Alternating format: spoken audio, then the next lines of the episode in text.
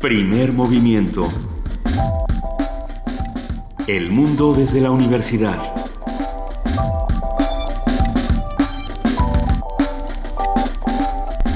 Muy buenos días, son las 7 de la mañana con dos minutos de este lunes 11 de abril. Hoy no circulan los autos con calcomanía amarilla, placas 5 y 6. Pero primer movimiento. primer movimiento circula, querido Benito Taibo. Muy buenos días. Buen día a todos los que nos están escuchando aquí en el 96.1 de FM. Es lunes y saludamos a nuestra jefa de información, Juana Inés de ESA. ¿Cómo estás, Juana Inés? ¿Cómo están? Buenos días. Estamos muy bien. ¿Están listos para que China se convierta en una potencia futbolística? ¿Ya? A ver, cuenta eso. ¿Como, en 50 años o como en 10, no, no, como en 34. Ya dijo Xi Jinping que ahora su próxima su próximo objetivo va a ser que sean una potencia futbolística, para lo cual les van a enseñar a todos cómo es el fútbol, de qué se trata. Ajá. Y les van a, van a hacer que les guste ahora. Cuando un país hace ese tipo de cosas, eh, lo logra. A ver, no dudo que los chinos acaben siendo una potencia futbolística. Nosotros, a ver, tiempo A, México era el gigante de la CONCACAF. Ah, bueno, sí, pero el, el contexto concacafquiano, como dirían los clásicos, es otra cosa. Sí, pero piensa, querida Juana Inés, que eh, los estadounidenses empezaron a jugar fútbol en las escuelas, niños, niñas, mixtos, etcétera, etcétera, y hoy por hoy tienen un equipo bastante decente. Sobre todo de mujeres.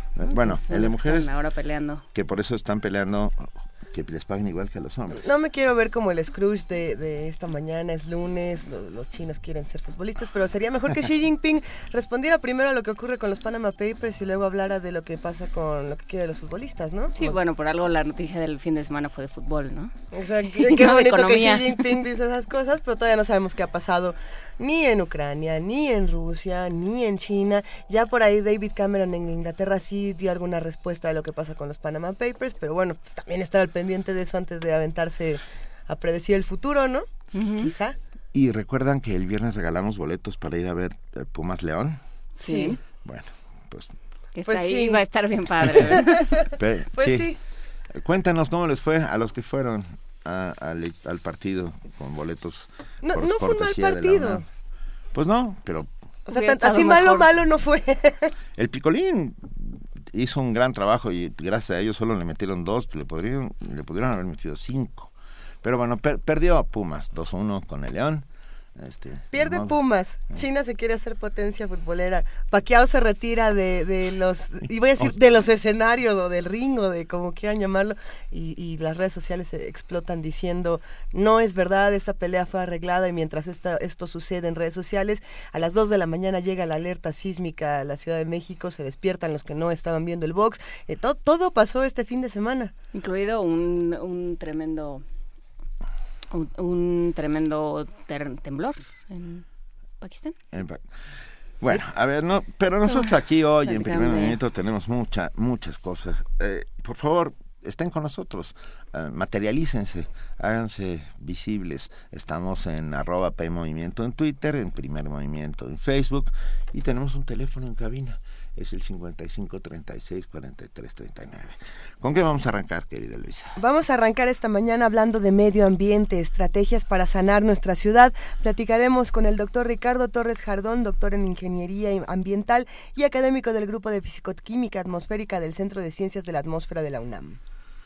Luego, en nuestra nota nacional, Pemex en crisis a cargo de Salvador Camarena, periodista, columnista del financiero y habitué de primer movimiento. En sus redes sociales, en esta columna que tiene, precisamente en la feria, él ya puso este asunto del gobierno la hace y luego no sabe cómo la paga. Entonces creo que va a ser eh, una mañana interesante con Salvador Camarena. En nuestra nota internacional hablaremos precisamente de las elecciones en Perú.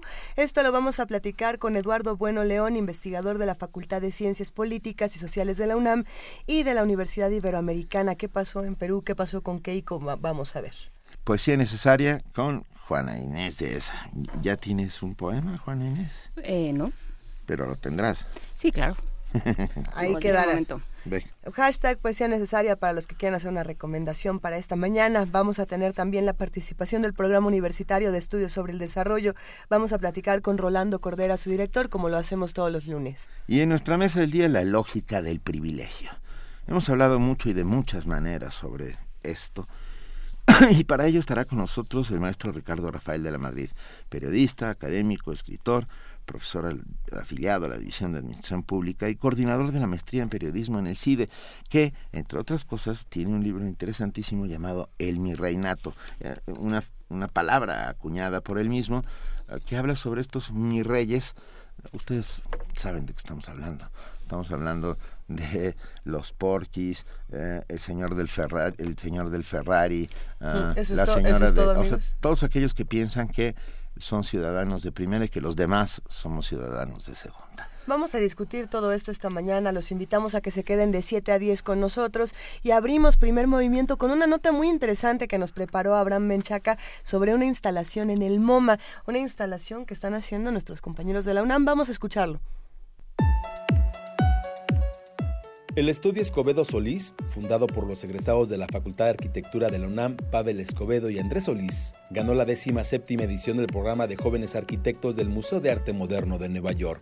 Honorato Carrasco Mar, secretario general de la Facultad de Arquitectura, explicó que la propuesta denominada Tejiendo el Patio demostró que lo simple es la mejor apuesta, ya que en lugar de diseñar una construcción elaborada y costosa, los universitarios desarrollaron un proyecto sobre materiales sencillos pues de alguna manera eh, reafirma lo que significa la, la calidad educativa que se, que se imparte en nuestra universidad y en particular en nuestra facultad de arquitectura. En este caso el equipo de, de Escobedo y Solís lo que propusieron fue una ellos le llaman una nube, ¿no? Eh, que es en realidad una, una capa entretejida de, de lazos de colores, crean un ambiente, eh, digamos, sombreado y un ambiente amigable eh, por debajo del patio, a la vez que digamos, transforman la topografía interna del patio para, digamos, para el efecto del disfrute de los visitantes. Es una solución muy amable, muy sencilla. Yo creo que eso es lo que llamó finalmente la atención del jurado y por lo que, por lo que eh, finalmente ya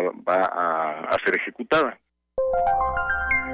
Pavel Escobedo, autor de la propuesta, dijo que la obra busca propiciar un ambiente de verano en las personas sin que ello interfiera en las actividades que se realizan en el museo.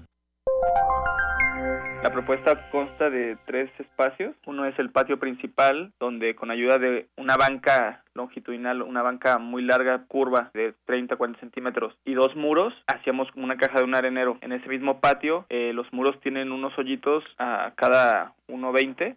Hicimos un tejido para generar la sombra del patio, lo que nos invitaron a hacer fue acciones que sumadas al patio o a la, a la preexistencia de los patios crearan nuevas atmósferas. De cierta manera quisimos una propuesta que solo pertenezca a ese lugar específico, que no se pueda replicar en otro sitio.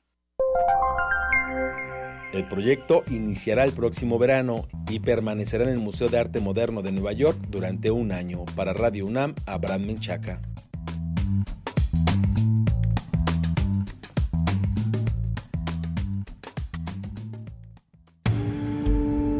Primer movimiento. La vida en otro sentido. ¿No se han ido a la escuela, chicos?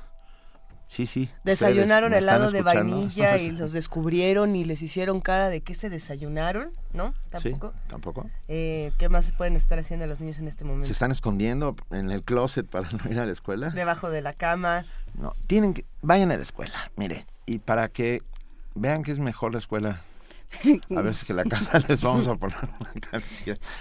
Ah, Jorge Jiménez Rantería, que encuentra canciones extrañas en los sitios. Y versiones rarísimas. Eh, y versiones muy raras, nos mandó una versión francamente extraña de un clásico de Francisco Gabilondo Soler Kirky. Esto es La Muñeca Fea con Libertad Lamarque para todos ustedes.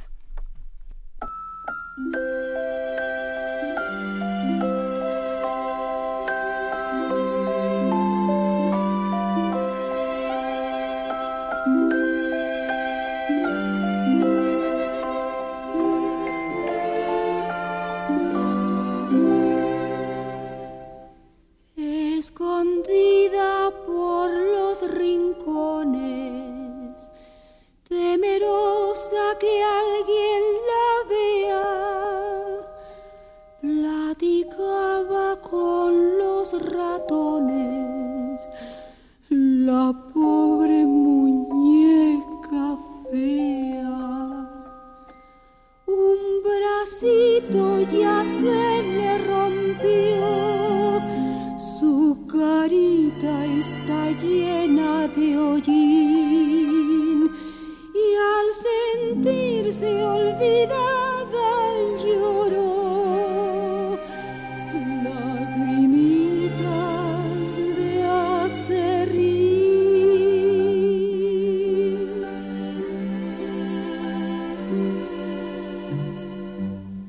Muñequita, le dijo el ratón, ya no llores, tontita, no tienes razón. Amigos no son los del mundo porque te olvidaron en este rincón. Nosotros no somos así. Te quieren la escoba y el recogedor, te quiere el plumero y el sacudidor, te quieren la araña y el viejo feliz. También yo te quiero y te quiero feliz.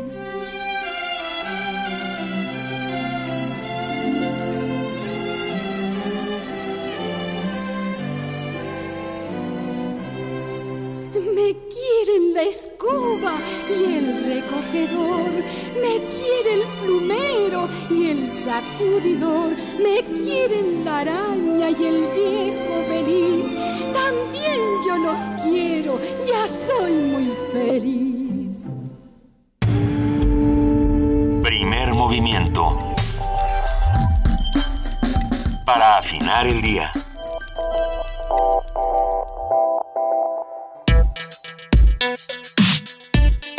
Lunes de Medio Ambiente.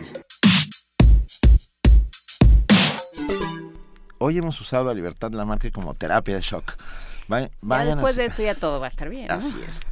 Y por eso ¿Cómo, tenemos, cómo le vamos a hacer para que esté bien? Tenem- tenemos una mesa el día Sí, de hoy. tenemos una mesa para ver cómo- entre todos cómo vamos haciendo que, que podamos sobrevivir. La mala calidad del aire persiste en la Ciudad de México. En días recientes los niveles de contaminación superaron los límites permitidos, por lo que las autoridades han establecido medidas extraordinarias para disminuirlos. En 2010, las unidades de dióxido de carbono contabilizaron 748 millones de toneladas, representando un incremento de 33.4% con respecto de 1990, según el Inventario Nacional de Emisiones de Gases de Efecto Invernadero, elaborado por el Instituto Nacional de Ecología y Cambio Climático. Aunque este aumento se debe en gran medida al crecimiento del parque vehicular, lo cierto es que las causas de este problema ambiental son multifactoriales, por lo que se requieren investigaciones y soluciones de diversa índole, sobre todo si se toman en cuenta las condiciones topográficas del Valle de México, que suscitan inversiones térmicas que tienden a atrapar los contaminantes.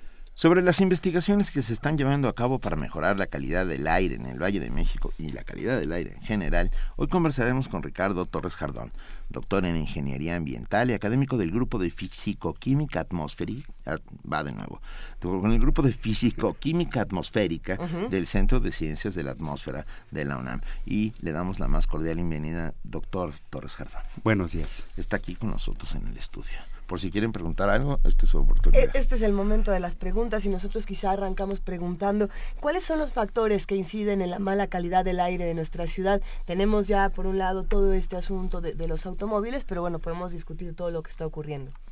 Bien, en, en realidad no nada más son los automóviles. Ujú.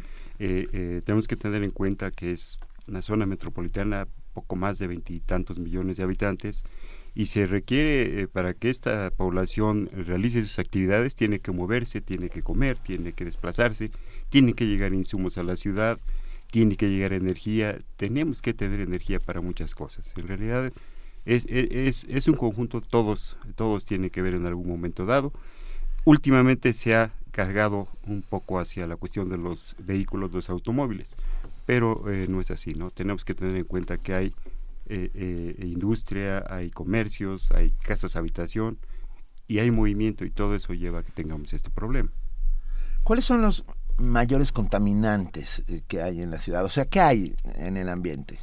En, en el ambiente tenemos eh, dos tipos de contaminantes que nosotros los identificamos como primarios y secundarios. Los primarios son todos aquellos que son emitidos por alguna fuente, el escape de automóviles, escape de camiones, escape de chimeneas de fábricas, incluso la combustión de gas doméstico en casas habitación genera contaminación, aunque no lo veamos de esa manera. Estos son los que llamamos primarios, pero hay el más importante y quizás el problema más fuerte ahora en la Ciudad de México son los secundarios, como el ozono, eh, aerosoles secundarios, que no son emitidos por ninguna fuente, sino que se producen a raíz de la, de la reacción de todos estos contaminantes que denominé primarios, que con la, eh, la luz del sol se activan y nos llevan a que tengamos este, este tipo de problema del cual el ozono es el que tiene actualmente el primer lugar, desafortunadamente. Ah, se hablaba mucho, perdón, de la capa de ozono que está sobre, por sobre la atmósfera y que tiene algunos agujeros ya, ¿no? Graves. Bien, eh, eh, pero este ozono, eh, hay que recordar que ese ozono es bueno. Ah, son ozonos distintos. No, la, molécula es la misma. Es la misma molécula, solo que a esa altitud en la estratosfera ese ozono es bueno porque eh, eh, eh, de alguna manera atrapa o retiene una longitud de onda de, rayos ultravioleta que si llegaran a la superficie serían mortales para, para la vida. Ese es el ozono bueno y se produce por causas naturales desde hace mucho tiempo. Pero el ozono malo, que es la misma molécula, la producimos a partir de las emisiones antropogénicas a nivel superficie. Es la misma molécula, nada más que arriba es buena y abajo es mala. Pero ¿cómo lo producimos? Perdón, doctor, para, tener idea, estamos así, yo, yo no tengo ni idea. ¿Yo produzco ozono? De alguna manera nosotros, al movernos, por ejemplo, al, eh, utilizar el vehículo, al, cocinar nuestros alimentos, de alguna manera generamos eh, dos compuestos o dos familias de compuestos que son los precursores de ozono. Estos son los óxidos de nitrógeno, eh, ya, eh, vamos a dejarlo así para no complicarnos en fórmulas químicas, y otros son los compuestos orgánicos volátiles o hidrocarburos. Estos dos compuestos son los precursores de ozono. Al recibir la radiación solar se activan y empiezan a, formar ozono como parte de sus reacciones químicas. Entonces es ahí a donde eh, tenemos que enfocar el control a estos dos precursores. ¿Y cómo se, cómo se controlan esos precursores? O sea, ¿cuáles, ¿cuáles son las medidas que se pueden tomar? Hay varias medidas. Eh, eh, el problema de la química atmosférica asociada es muy compleja. Eh, créanme que es sigue siendo un problema no nada más para la Ciudad de México, en otras ciudades también. Tenemos que ser muy cuidadosos y selectivos hacia qué fuente de emisión en particular hay que controlar, porque no todos los hidrocarburos tienen el mismo potencial de formar ozono. Y es un problema que aquí en México ha tardado mucho en que, vaya, quienes toman decisiones logren, si no entenderlo, por lo menos tomar en cuenta que esto no es eh, atacando así a, rajatabla y, cerrar fábricas y parar vehículos y hacer esto. Hay que tener mucho cuidado. ¿Estamos hablando de la fórmula de las gasolinas, por ejemplo? ¿O de eh, qué? No, es, es, es muy grande. En, particular, eh, hace años sí teníamos problema con las gasolinas porque los automóviles no tenían convertidores catalíticos. Afortunadamente el convertidor catalítico lo que hace es que eh, la mayor parte, si no es que casi todo, lo que emiten los automóviles los reconvierten a, sustancias que en contaminación ya son inocuos. Son otro problema. El, eh, el, CO2, el dióxido de carbono, ahora es un gas de efecto invernadero y lo estamos generando por uso de convertidores catalíticos. Pero otros ya, eh, los digamos, los, los, les bajamos su potencial de peligrosidad. Pensando en soluciones que han llevado a cabo en nuestro país y en otros países, por ejemplo, eh, ¿qué ocurre con... Hay, distintos casos, ¿no? En la ciudad nos dicen, bueno, hay un no circula, puede haber un doble no circula. Eh, por otro lado, en Venezuela dicen, bueno, ahora no se va a trabajar los viernes. ¿No? Y de esta manera vamos a ahorrar energía y vamos a dejar de contaminar. Ese es otro planteamiento. Hay otro por ahí que dice, bueno, ya hay estacionamientos de, bicicletas junto a los metros en la ciudad, junto al metro La Raza, si no me equivoco, entonces uno llega en bici, se utiliza el transporte público. ¿Qué, soluciones sí y qué soluciones no? Pensando en Venezuela, en el metro, ¿qué, qué, hacemos? Pues yo pensaría primero en México antes de tomar. Eh, uno de los problemas que ha habido en México es que se ha copiado, se han copiado acciones que modelos que no han resultado del todo correctos. Aquí en la Ciudad de México, por su complejidad, la altitud en la que estamos, el, hecho de estar rodeados por una serie de montañas que limitan la dispersión de contaminantes, además nuestra posición eh, eh, geográfica en el hemisferio norte nos hace muy susceptibles a que cuando tenemos sistemas de alta presión, eh, escala sinóptica, eso además taponea por arriba que se dispersen los contaminantes. Un sistema de alta presión es que desde... Perdón, un sistema de alta presión es que desde arriba hay presión hacia Exactamente. Abajo. Eh, eh, eh, está empujando. Piénsenlo así, es algo que empuja hacia abajo y eso eh, limita que tengamos dispersión de los contaminantes. Cuando se combinan estos factores, pasa lo que ahora en la situación de las precontingencias y contingencias.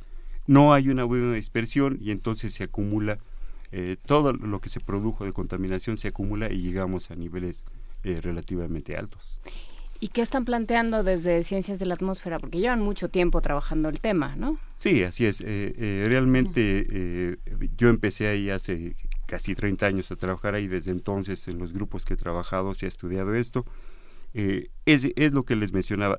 Hay que tener un control muy selectivo y muy apropiado de las, de las fuentes, de aquellas fuentes que son los precursores. Estoy hablando en este caso nada más de ozono. ¿sí? Ese es el problema que nos atañe actualmente y sí necesitamos que se tomen en cuenta estas recomendaciones. Hay, como menciona, publicaciones, hay nuestras, hay de eh, grupos internacionales, hay mucha información científica que yo creo que ya es necesario que se tome en cuenta para poder atacar esto. Eso quiere decir que no se ha tomado en cuenta. Se han considerado, e incluso si uno ve los documentos, parece que por ahí hay, se leyó la referencia que ahí mencionó cierto autor, pero en las acciones no lo vemos todavía aplicado. Dejando, de, dejando de lado un poco entonces todo este asunto del, del no circula y del, noble, del doble no circula que hemos discutido eh, numerosas veces en estos días, ¿qué otro tipo de soluciones podríamos llevar a cabo en la ciudad para, para otro, otros problemas que tienen que ver, eh, que se relacionan directamente con el ozono? Eh, pues desde nuestro punto de vista ya de lo que hemos trabajado, hay fuentes que no se han considerado con atención. Una de ellas, y que es bien importante, es todas las fugas de gas LP que tenemos en la Ciudad de México.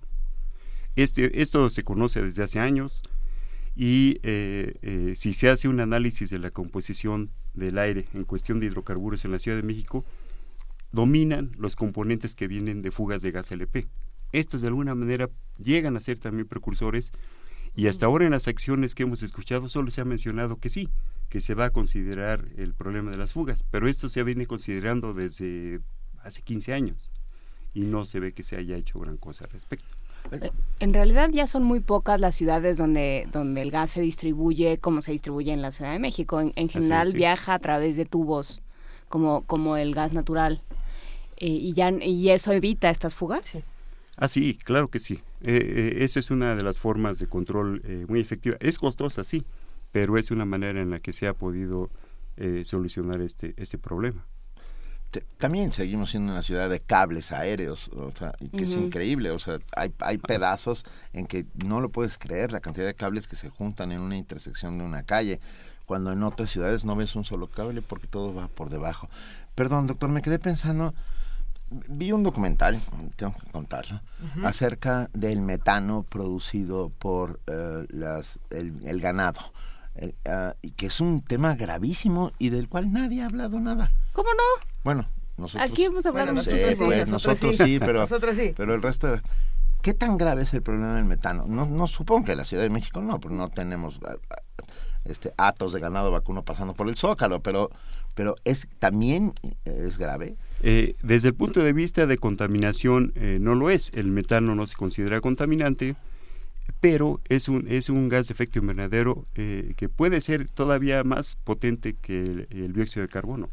Entonces, es, otra situación. ¿Cómo es esta de este, división entre los gases, los, los gases contaminantes o las, los gases de efecto invernadero. ¿Y los gases de efecto invernadero? ¿Cuál es la diferencia? Eh, eh, en general, hay, ustedes encontrarán muchas definiciones, pero así agrupándolas, haciendo un resumen, un contaminante es, es un, puede ser gas, puede ser partícula, que eh, por arriba de los niveles que naturalmente se pueden encontrar en el mundo, pueden tener un efecto en la salud, ya sea en la vegetación o en algún otro tipo de bien. Y a partir de ahí se han definido, incluso la ley así los define, contaminantes criterio, que estos son el monóxido de carbono, el dióxido de azufre, el dióxido de nitrógeno, es el ozono, eh, partículas y, plomo, que todavía se sigue considerando como un contaminante, aunque ya actualmente ya no tenemos esos niveles. Porque hay estudios que respaldan que estos tienen efecto a corto y largo plazo. Sin embargo, otros gases no se consideran contaminantes porque eh, aún por arriba del nivel natural no se observan efectos eh, a corto ni a largo plazo. Esa es la razón por la cual se han separado. Pero se han identificado esos gases eh, que se llaman de efecto invernadero porque tienen el poder de ya sea provocar eh, el calentamiento, eh, que aumente la temperatura a nivel de la superficie, otros pueden incluso enfriarlo, pero en general esa es la división que nos lleva a que tengamos estas dos, estas dos cuestiones. Hace unos días, con, la, con esta fase 1 de contingencia ambiental, se habló, bueno, de este doble, ¿no? Círculo reforzado, etcétera, etcétera, y entre algunas de las medidas tomadas en esos momentos, se hablaba del cierre de gasolineras que no tuvieran uh, estos sistemas de recuperación de gases. Así es. Mi pregunta es, ¿esas gasolineras no deberían estar cerradas todo el tiempo? O sea, ¿no deberían operar siempre con el sistema de recuperación de gases? Eh, es una de las cuestiones que nosotros hemos planteado ahí en el Centro de Ciencias de la Atmósfera. Cuando se declara la contingencia es porque ya llegamos, ya rebasamos lo que no deberíamos haber alcanzado. Estas acciones, como se menciona, debería haber un control y una, y una eh, vigilancia efectiva de que estas gasolineras tuvieran ese sistema. Eso es desde el principio, ¿sí? O no pudieran operar. Pues eh, en, principio eh, deben tenerla porque hasta donde tengo entendido, para darles esa concesión deben tener los sistemas instalados, hasta donde tengo entendido. Pero, ¿quién verifica que en verdad lo estén teniendo? Ahora con esta cuestión de la ley de hidrocarburos, al parecer eh, hasta que no entre ya el, el eh, se haya las modificaciones necesarias para que esta ley actúe parece que no hay eh, no hay una autoridad así que sea la que responsable de estar vigilando este, esta situación. Entonces hay ahí un desorden legal en el respecto que, que es difícil todavía un desorden legal que nos va a matar Desafortunadamente, eh, o sea, esperemos que no, vamos a ver qué hacemos para que no suceda. Hay muchas, se, plantean muchas soluciones, ¿no? Eh, eh, y, en estas discusiones que además comenzamos a tener todos los días con todo tipo de personas, eh, salen, salen muchas propuestas, ¿no? Hay quienes dicen, a ver, podríamos quitar todo el parque vehicular y poner solo coches eléctricos, ¿no? Eso es una... Y en lugar de usar gas, vamos a usar todos calentadores eléctricos. Y, ahí la pregunta es, bueno, ¿y de dónde se extrae la energía eléctrica en este país? ¿No es, ¿No es igual de contaminante? No, de hecho, eh, sí, podría hacerse en un mundo, en un mundo ideal, usáramos todo eléctrico, pero hay que producir esa energía. Y en el lugar en donde se, eh, se esté produciendo esta energía, generaríamos una contaminación eh, increíble, porque la energía tenemos que obtenerla de algún lado. está ya realmente en México, sobre todo, está se está trabajando en, en combustibles que no sean fósiles. Sí, eh, hay, estudios, eh, se ha, trabajado mucho energía eólica sobre todo, es, es donde yo he visto más, eh, más acciones, pero todavía hay, hay problemas ahí. Recuerden ustedes que no cualquiera puede producir energía en México, solo un ente federal puede actualmente... es un monopolio. Exactamente, y si no, hay que llegar a acuerdos con, eh, con eh, Comisión Federal de Electricidad para coproducir energía. siempre está, están atados a esa cuestión. Pero ya hay estos programas en que uno puede eh, cubrir su casa de celdas solares ah, y, sí, sí, sí, claro iguala, ¿no? Es, es, interesante porque haciendo presupuestos, realizamos un presupuesto recientemente para ver cuánto costaba en una casa en la Ciudad de México poner todo de celdas solares y es un, más o menos un presupuesto de 250 mil pesos. y lo que se dice es, bueno, esta deuda se va se, se, puede lograr pagar en 25 años. Y uno se pregunta, eh, ¿por qué este tipo de tecnologías no son más económicas? Porque tendrían que ser la alternativa para salvarnos a todos, pero no tenemos el dinero para pagarlas y empieza este círculo pernicioso. Sí, eh, eh, de hecho hay, hay varias, ¿no? a mí me gusta mucho la cuestión de los calentadores solares para agua. En verdad, tenemos experiencias de, colegas que lo han hecho y, tiene un ahorro increíble de, tanto económico como de energía, ¿sí? Eh, ojalá se pudiera eh, en un momento dado apoyar este tipo de, propuestas para, para utilizar otro tipo de energía. Doctor, déjenme preguntarle una cosa, porque ya todos nuestros amigos que hacen, el doctor Ricardo Torres Jardón, doctor en Ingeniería Ambiental y eh, académico del Grupo de Físico-Química Atmosférica del Centro de Ciencias de la Atmósfera de la UNAM, nos preguntan ya los amigos que están haciendo aquí comunidad con primer movimiento eh, cosas como cómo se limpia el aire. No, no esperamos a que todo se lo lleve el viento. Esa es la lógica. Y la otra que viene ligada es la altura de los edificios. Y Marta PC nos dice, la altura de los edificios impide la circulación del aire. Bien, vamos por, eh, por, eh, partes. Una vez uno de los principios de la ingeniería ambiental, el control de eh, problema de la contaminación, es el control en la fuente. Una vez que eh, descargamos eh, las emisiones, es muy difícil poder hacer la limpieza del aire. Uno, el ejemplo que yo les pongo muchas veces a mis alumnos, ustedes recuerdan al ingeniero Alberto Castillo. Por supuesto. El ingeniero hizo una serie de propuestas hace muchos años. Los ventiladores en los cerros. Precisamente, ventiladores, precisamente para favorecer la dispersión de los contaminantes. Eh, sin embargo, en aquel momento eh, eh, se demostró que resultaba más caro, tanto económica como ambientalmente, producir la energía para esos ventiladores que, el mismo viento se lo pudiera llevar. Entonces, no fue una solución viable en aquel entonces. Yo he recibido propuestas de, de sistemas de precisamente de limpieza de filtrar aire del exterior y pasarlo a través de una serie de dispositivos para regenerarlo, por así mencionarlo, como una aspiradora, si es la palabra. Y nuevamente, cuando hacemos el cálculo de cuánta contaminación generaríamos para, para poder tener la energía suficiente para mover esto, sería prácticamente imposible. Entonces, tratando de hacer un, brevísimo resumen de lo que hemos platicado en esta mesa, podemos pensar que el gas LP y el uso del automóvil son dos partes fundamentales en este asunto eh, del ozono, sobre todo el gas LP en el caso del ozono y en el caso de la contaminación. Eh, no nomás el gas LP, tenemos, ya lo vimos, eh, evaporaciones de gasolinas, tenemos el gas LP, tenemos emisiones también de, automóviles, automóviles que no tienen un buen control de emisión eh, tenemos el problema todavía del transporte de carga, que es federal, son placas federales, ustedes lo han visto, y resulta que la jurisdicción que controla sus emisiones es la Secretaría de Comunicaciones y Transportes, que hasta ahora yo no he visto que haya levantado la mano y haya dicho, aquí estamos para, para solucionar, ese, solucionar ese problema. Son, muy, eh, como le digo, son muchas fuentes. Incluso, aunque no lo crean, eh, las mismas plantas emiten hidrocarburos pero los emite naturalmente y, alguien ha propuesto por ahí, pues vamos a talar todos los árboles de la Ciudad de México ah, y por con eso, están haciendo eso en la ciudad, esa era la propuesta, ¿verdad? Sí, eh, eh, es un problema complejo. Eh, la manera en que se resuelve esto es utilizando modelos complejos matemáticos que afortunadamente los tenemos ahí en el Centro de Ciencia de la Atmósfera, mis colegas los saben aplicar ya bien, y con esta información se juega, como vamos a decir, si reducimos este sector, ¿qué pasa?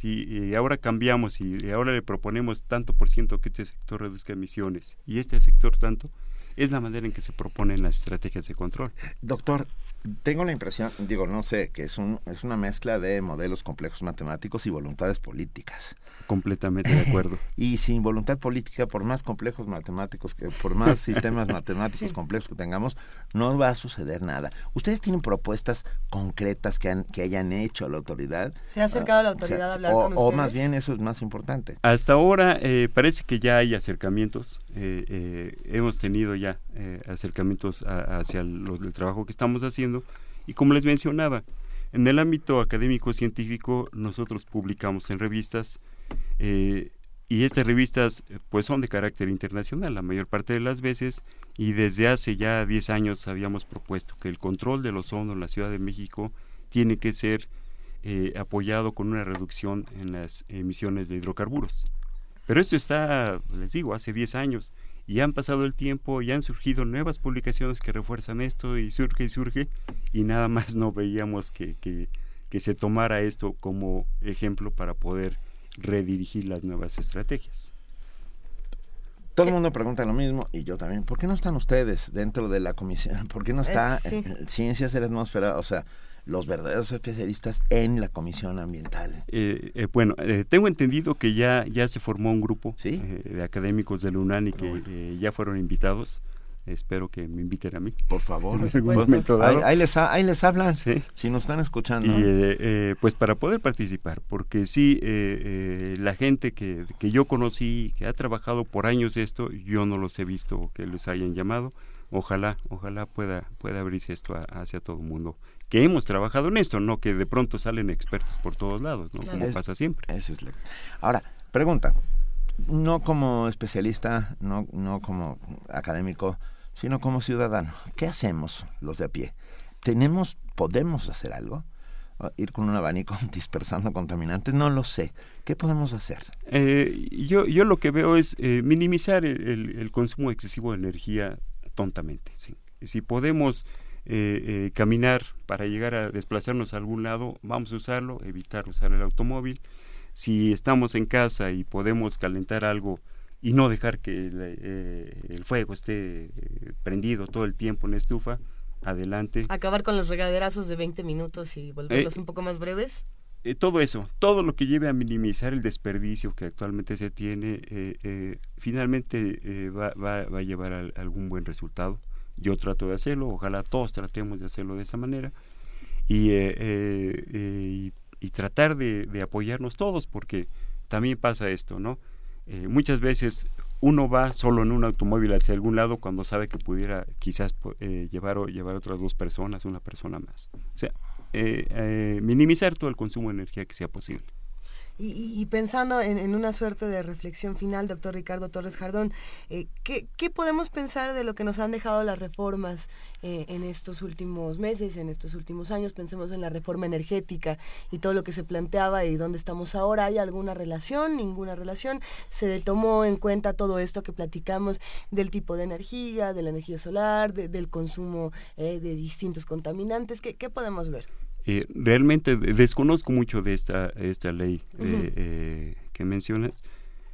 lo que sí sé en el ámbito que me toca es que sí. ha habido muchos problemas para implementar este tipo de acciones hacia las gasolineras. Es, es increíble, ¿no? La, la, manera en que se ha, se ha hecho todo tan lento que no podemos ver todavía cuándo va a poderse tener un reglamento de control hacia emisiones evaporativas de gasolinas, que no nomás atañe a la Ciudad de México, en la Ciudad de México, eh, afortunadamente, tenemos un sistema de, monitoreo extraordinario, muy bueno. Pero si ustedes salen a provincia, vayan a la ciudad de Guadalajara, Monterrey, tienen problemas quizás peores que la Ciudad de México, pero como no tienen la difusión de nuestra ciudad, pues nada más están esperando a ver qué hacemos nosotros para ver ellos después que, toman en cuenta. Mire, doctor, una pregunta que más bien cae en, en territorio de la salud, pero que la vamos a hacer. Claudia Guerrero, ¿Por qué recomiendan quedarse dentro de las casas cuando hay elevada contaminación si el aire que está afuera o dentro de las casas es el mismo? Eh, eh, no necesariamente. Eh, por ejemplo, el ozono, el contaminante que nos atañe actualmente, el ozono, por su misma característica de ser un oxidante fuerte, rápidamente se destruye al contacto con cualquier superficie. En el momento que, vamos a suponer que entre el aire a la casa, el contacto con las paredes, con las cortinas, con, con ah. lo que encuentre, inmediatamente lo va, lo va a destruir, lo va a convertir en otra cosa que no es dañina. Por esa razón se recomienda que permanezcan dentro de las casas.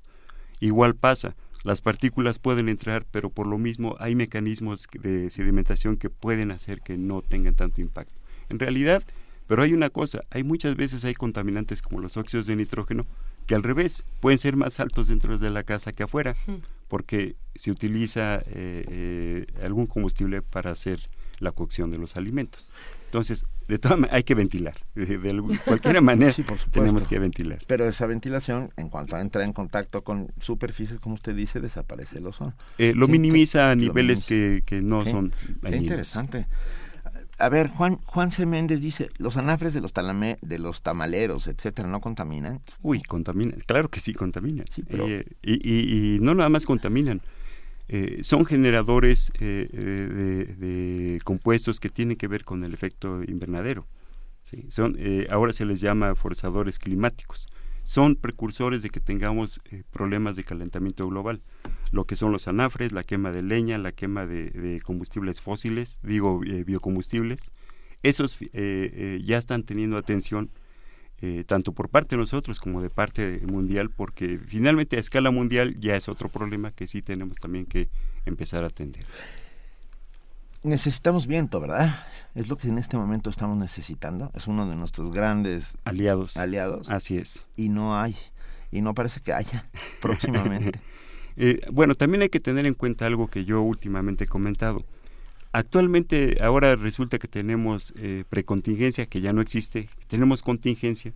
Ese nivel en el cual se activaba la contingencia, ahora lo tenemos porque eh, se redujo el, punto en el cual hace años se activaba este programa. El año pasado se redujo este nivel y ahora resulta que con los mismos niveles que teníamos desde hace 10 años a la fecha aquí en la Ciudad de México, ahora sí tenemos contingencia, pero por la razón de que se redujo el nivel de alerta. realmente eh, el nivel de ozono sigue siendo problemático porque prácticamente todos los días rebasamos la norma, pero tenemos el mismo nivel casi de hace seis años a la fecha. Entonces, si se hubiera aplicado este nivel de contingencia hace seis años, pues hubiéramos tenido una serie de contingencias, eh, eh, vaya, la cantidad hubiera sido muy alta, pues porque, porque el nivel era otro. Pero ahora nos hace daño porque nos damos cuenta. en realidad nos hace daño todo el tiempo. Sí, eh, yo estoy de acuerdo en que sí se haya reducido el nivel de alerta porque eh, finalmente es con el fin de avisarle a la, población que algo no está bien. Entonces, eso es benéfico de alguna manera porque nos ayuda a prevenirnos de cualquier eh, otra acción, sobre todo las personas sensibles. Pero sigue siendo un problema. No, esto no quiere decir que se hubiera solucionado desde hace tiempo. Y, pues ahí están nuestras propuestas, trabajos que hemos hecho para, para ayudar a que esto se, se pueda mejorar. ¿Existe alguna página eh, de, de la de ciencias del Centro de Ciencias de la Atmósfera de la UNAM donde podamos aprender más cosas todos? Eh, pues eh, que yo tenga entendido, no. En la página pues hacemos un, una especie de, de promoción, ¿no? de ofrecimiento de lo que tenemos se había tenido ahí un modelo de, calidad del aire para, para, poderlo conocer. Sin embargo, hay varias ligas ahí en las que la, la, gente interesada puede conectarse hacia otros, hacia otros sitios en donde pueda haber esta información. La página de la Secretaría de Medio Ambiente en calidad del aire es muy buena. yo sí les recomiendo que, que la vean. Tiene información, hay que reconocerlo, tiene información en tiempo casi real en la cual uno puede estar al pendiente de qué puede estar pasando. Hay que reconocerlo, hay que reconocerlo que hace 15 años era imposible que tuviéramos la información que ahora tenemos. Ahora nos lo están dando a cada hora.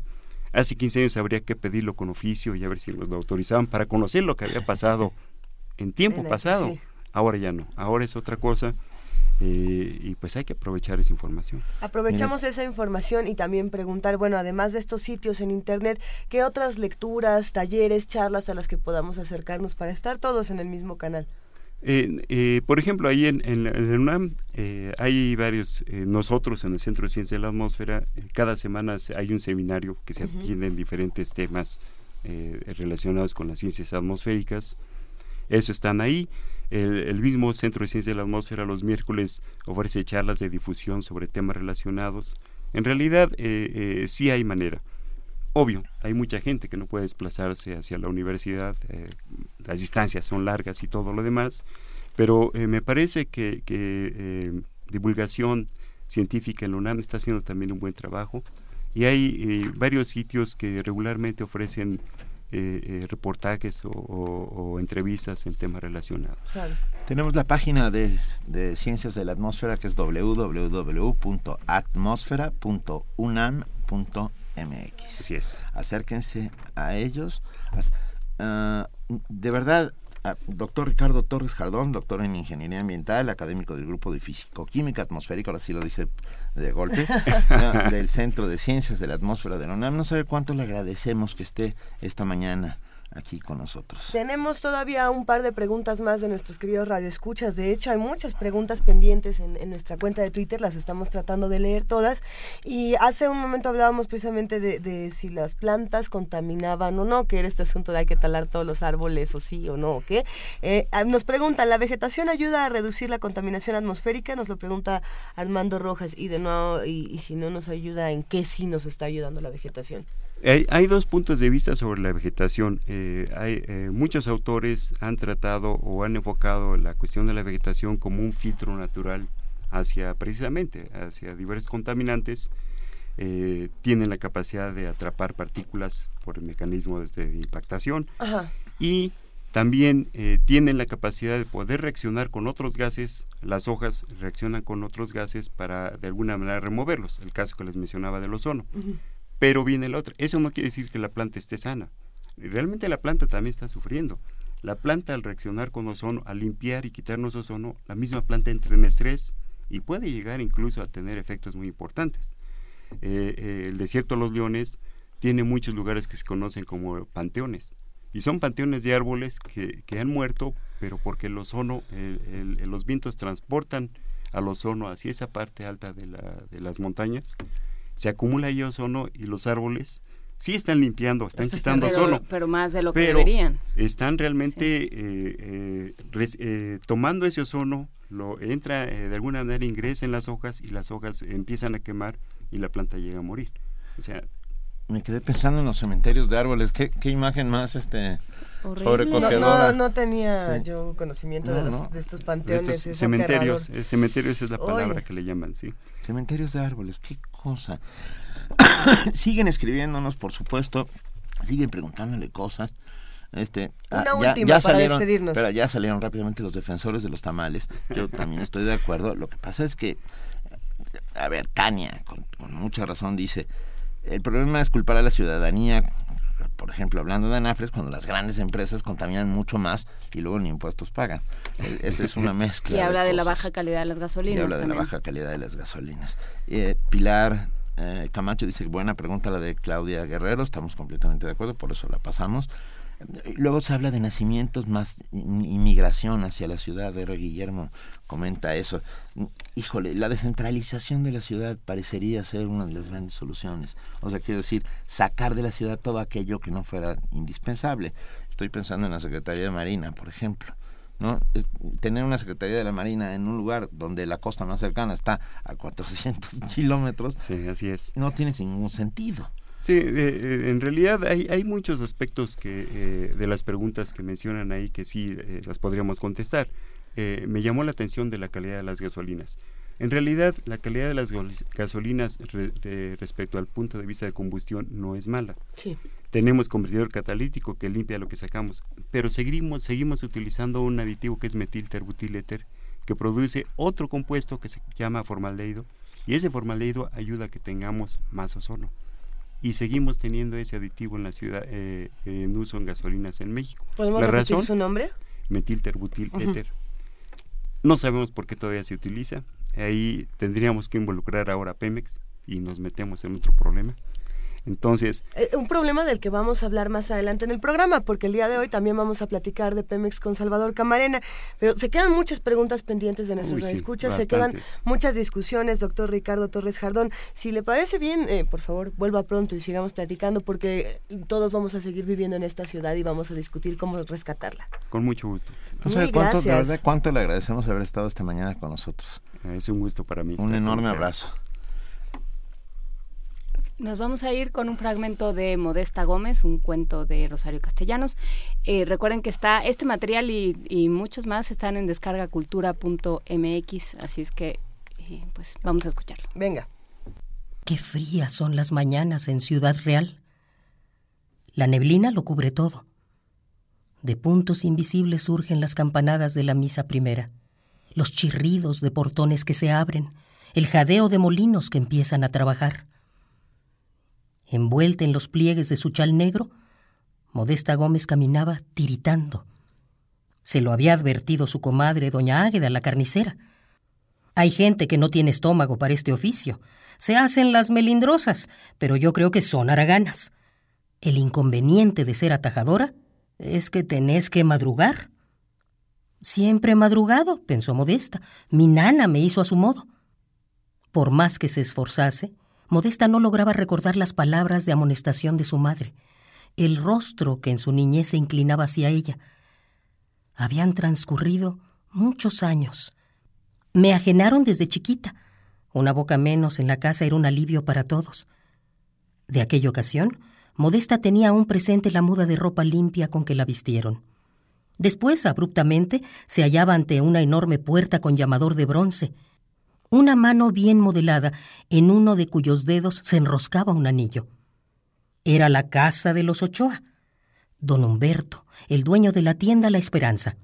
Doña Romelia, su mujer. Berta, Dolores y Clara, sus hijas. Y Jorgito, el menor. La casa estaba llena de sorpresas maravillosas. Con cuánto asombro descubrió Modesta la sala de recibir, los muebles de bejuco, los tarjeteros de mimbre con su abanico multicolor de postales desplegado contra la pared, el piso de madera. ¡De madera! Un calorcito agradable ascendió desde los pies descalzos de Modesta hasta su corazón. Sí, se alegraba de quedarse con los Ochoa, de saber que desde entonces esta casa magnífica sería también su casa. Doña Romelia la condujo a la cocina. Las criadas recibieron con hostilidad a la patoja, y al descubrir que su pelo hervía de liendres, la sumergieron sin contemplaciones en una artesa llena de agua helada. La restregaron con raíz de amole una y otra vez hasta que la trenza quedó rechinante de limpia. Ahora sí, ya te podés presentar con los señores. De por sí son muy delicados, pero con el niño Jorgito se esmeran, como es el único varón. Modesta y Jorgito tenían casi la misma edad. Sin embargo, ella era la cargadora, la que debía cuidarlo y entretenerlo. Dicen que fue de tanto cargarlo que se me torcieron mis piernas, porque todavía no estaban bien macizas. A saber. Pero el niño era muy malcriado. Si no se le cumplían sus caprichos, le daba chaveta, como él mismo decía. Sus alaridos se escuchaban hasta la tienda. Doña Romelia acudía presurosamente. ¿Qué te hicieron, cutuchito, mi consentido?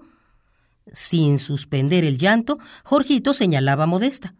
¿La cargadora? se cercioraba la madre. Le vamos a pegar para que no se remuela. Mira, un cosquete aquí en la mera cholla un jalón de orejas y una nalgada. ¿Ya estás conforme, mi puñito de cacao? ¿Mi hierbecita de olor? Bueno, ahora me vas a dejar ir porque tengo mucho que hacer. A pesar de estos incidentes, los niños eran inseparables. Juntos padecieron todas las enfermedades infantiles. Juntos averiguaron secretos. Juntos inventaron travesuras. Primer movimiento. Escucha la vida con otro sentido. Siete de la mañana, 54 minutos.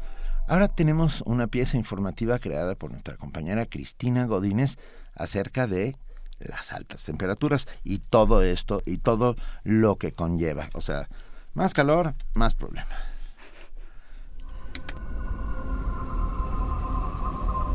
Datos de la Administración Nacional de la Aeronáutica y del Espacio, NASA, revelan que el pasado mes de febrero fue uno de los más cálidos en el orbe desde que se tienen registros. La temperatura media aumentó 1.35 grados, tanto en superficie terrestre como en océanos. El maestro Enrique Aspra Romero, investigador del Centro de Ciencias de la Atmósfera de la UNAM, estableció que la información debe ser vista con cautela, Ahora que ya transcurrió el mes de febrero de este año, se hace un promedio de la temperatura de este mes de febrero y se compara con la temperatura promedio y con los años que se tiene información y resulta que este mes de febrero ha sido más cálido que todos. Sobre esto, bueno, pues se supone que ellos tienen la mejor red de estaciones y la mejor cobertura por satélites para darnos un solo número de toda la superficie de la Tierra lo cual es, pues es solamente una representación, no quiere decir que en cualquier lugar del planeta haya sido eso. Puede ser que en algunos puntos individuales del planeta pues este, haya estado muy por debajo y en otros muy por arriba. Una enfermedad presente en esta temporada es el golpe de calor, es decir, la temperatura corporal se eleva por encima de los 39 grados centígrados y el organismo es incapaz de regularla. Los síntomas son piel enrojecida, dolor de cabeza palpitante, mareos, calambres, confusión y la pérdida del conocimiento. De acuerdo con la Secretaría de Salud, el año pasado se registraron 253 casos asociados a temperaturas altas y 7 defunciones a causa del golpe de calor. La doctora Ana Rosa Moreno Sánchez, del Departamento de Salud Pública de la Facultad de Medicina de la UNAM, advirtió que la enfermedad pone en riesgo la vida de la persona, por lo que si alguien presenta esta sintomatología debe procederse así. Hay que llevar a la víctima una sombreada, un ambiente con aire acondicionado, hay que dejarlo con ropa ligera, no hay que ofrecerle nada de beber a la víctima, hay obviamente que estar pendiente de cualquier otra sintomatología como puede ser que esté perdiendo el conocimiento, se puede en un momento dado envolver a la persona con una cobija o una sábana mojada, hay que ventilarlo, o sea, estarle echando aire y dependiendo que se llega a desmayar hay que llevarlo inmediatamente al médico a un área de urgencia. Especial cuidado merecen los menores de 5 años, los adultos mayores de 60 y las personas con enfermedades crónicas, aunque nadie esté exento de sufrirla. Para Radio UNAM, Cristina Godínez.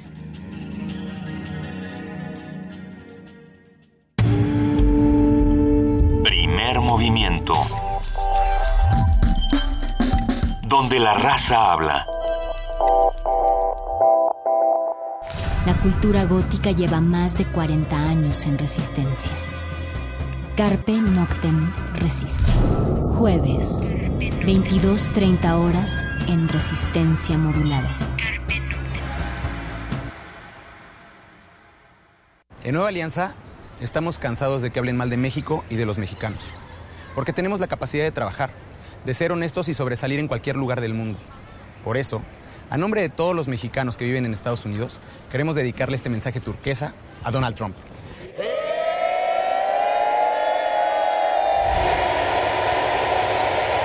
Que te traduzcan el resto. A México se le respeta. Vamos, turquesa. Vamos, nueva alianza. De las vistas de Salvador Toscano a la época de oro. De la nueva ola a lo experimental. Experimental. Del celuloide a la era digital. Filmoteca UNAM. 55 años de preservar la memoria fílmica. Acervo y restauración, hemeroteca, banco de imágenes, producción, cine en línea, talleres. Circuito Mario de la Cueva, frente a la Facultad de Ciencias Políticas y Sociales. Entra a www.filmoteca.unam.mx. En redes sociales somos Butaca UNAM. Ahí encontrarás la oferta visual que tenemos para ti. Filmoteca UNAM. Primer movimiento. Información azul y oro.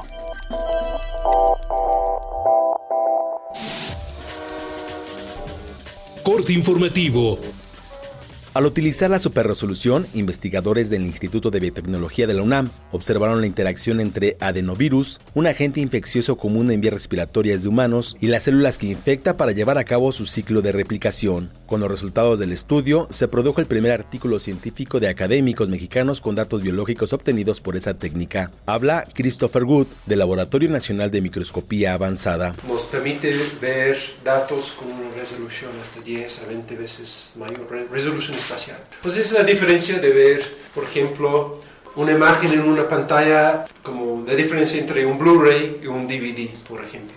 Ya con mucho más resolución, pues puede ver mucho más detalle y eso nos permite este, descubrir procesos uh, o caracterizar procesos con, eh, mucho más detalladamente. Investigadores del Centro de Geociencias de la UNAM alertaron que el agua de pozo que consumen las comunidades de La Cantera, La Huerta y el fraccionamiento La Cantera del municipio de San José Iturbide, Guanajuato, contiene niveles elevados de radiación alfa, lo que se relacionaría con la muerte por leucemia linfoblástica de niñas menores de 12 años. Recomendaron a los vecinos de esas comunidades no ingerir el líquido mientras las autoridades los abastecen con fuentes alternas de agua. Marco Cortés, coordinador del PAN en la Cámara de Diputados, acusó al gobierno federal de estar ausente en las decisiones para reducir la contaminación en la Ciudad de México. Señaló que su fracción vigilará que ningún actor político haga caso omiso a la problemática. A pesar de que Miguel Ángel Mancera, jefe de gobierno de la Ciudad de México, dijo que acordó eliminar la tarifa dinámica de la empresa de transporte Uber, el secretario de Movilidad Capitalino Héctor Serrano informó que aún están en pláticas con la compañía para ajustarla. Estudiantes de la normal rural Raúl Isidro Burgos de Ayotzinapa y elementos de la Policía Federal y Estatal se enfrentaron en la carretera Chilpancingo-Tixla. El encuentro dejó varios alumnos heridos. Uno de ellos está grave y presenta quemaduras en un brazo a causa de artefactos lanzados por uniformados. La Fiscalía General de Veracruz giró tres órdenes de aprehensión en contra de los jóvenes que ultrajaron a una menor de edad en Boca del Río. Se les acusa de violación y abuso. El consejero presidente del Instituto Nacional Electoral Lorenzo Córdoba afirmó que los 14 procesos electorales locales del 5 de junio definirán la planeación rumbo a la contienda presidencial que encabezará el Consejo General en 2018. El Instituto Nacional Electoral y el Gobierno de la Ciudad de México firmaron un convenio para la elección de la Asamblea Constituyente. El acuerdo incluye aspectos de difusión, apoyo de servicios de emergencia, auxilio, monitoreo y seguridad pública. Comunidades indígenas, campesinas y organizaciones sociales iniciaron la campaña nacional en defensa de la madre tierra y el territorio para contrarrestar la política de despojo de los bienes naturales. Denunciaron el modelo económico que pretende convertir todo en mercancía. El presidente Enrique Peña Nieto llegó a Alemania en visita de Estado. Los gobiernos de ambos países firmarán cerca de 15 acuerdos en materia comercial de inversiones, energía, educación, ciencia, tecnología, innovación y turismo, entre otras. Ante las críticas de Mario Rajoy, el presidente de Venezuela, Nicolás Maduro, invitó a su homólogo español a realizar un debate público para analizar las condiciones políticas y económicas de ambas naciones. Rajoy, nos vemos donde tú quieras y comparamos el desastre que tú has llevado a España, la tragedia humanitaria y los logros de la revolución bolivariana, modestamente. Ya lo sabes, Rajoy, donde quieras, cuando quieras y como quieras. Venezuela se respeta y nosotros vamos a saber defender a Venezuela con la verdad. Siempre con la verdad. El expresidente de Brasil, Luis Ignacio Lula da Silva, aseguró que los grupos que atacan a la mandataria Dilma Rousseff no son parte de los sectores pobres, sino de las élites cariocas. Hasta aquí el reporte, en una hora más información.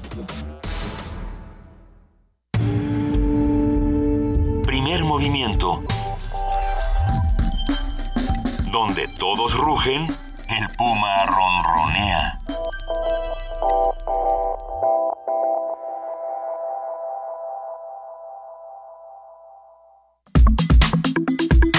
Nota Nacional. Ya estamos de regreso y tenemos nuestra nota nacional.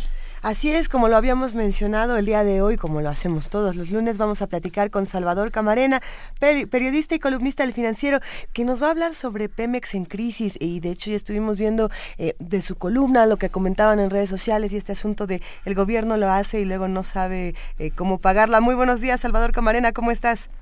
Buenos días a todos, qué gusto saludarlos. Buenos días, por supuesto. Es un placer comenzar la semana juntos. Eh, bueno, han pasado ya dos años de la reforma energética y justo es empezar a pues al dar cuentas, ¿no? Claro. ¿Qué hicieron? ¿Quién lo hizo? ¿Cómo lo hizo? Y cómo responde a lo que han provocado. Eh, hay una cantaleta en, en el entorno del gobierno federal en que todo se resume a culpar de la mala situación de petróleos mexicanos como a dos factores, ¿no? A, a, lo mal que se manejó la empresa durante décadas, lo cual, pues, por supuesto que eh, tienen un punto, y a la caída en los precios del petróleo, también a, todo el mundo lo hemos visto, ha ocurrido un desplome en el precio del barril en los últimos 18 meses, eso también es una realidad. Pero, pero no son cosas que, uno, sean sorpresivas eh, en estricto sentido. Eh, quizá nadie pudo prever que caería tanto en efecto hasta el nivel en que la mezcla mexicana se cotizaría alrededor de los 20 dólares en algún momento el precio del barril, pero eh, tampoco son movimientos, insisto, que no se den en este tipo de mercados. Y de la situación crítica que ya te arrastraba petróleos mexicanos desde hace décadas, bueno, pues el PRI no puede decir gran cosa porque, salvo los 12 años del PAN, todas las, esas décadas le correspondieron ni más ni menos que administraciones priistas. Eh, cuando viene la reforma energética, algunos cuestionamos qué querían hacer con Pemex, qué estaban planteándole al país hacer con Pemex. Eh, la reforma energética, por supuesto, abre la posibilidad de que agentes externos, eh, agentes privados, tanto nacionales como extranjeros, vengan a explotar y eh, saquen petróleo, entre otros eh, derivados, saquen petróleo del subsuelo y lo puedan vender, lo puedan comercializar eh, y ya hay algunos mecanismos mediante los cuales se pueden asociar con Pemex o hacerlo de manera independiente. Eh, Pemex quedó, yo creo, arrinconado en una situación muy complicada.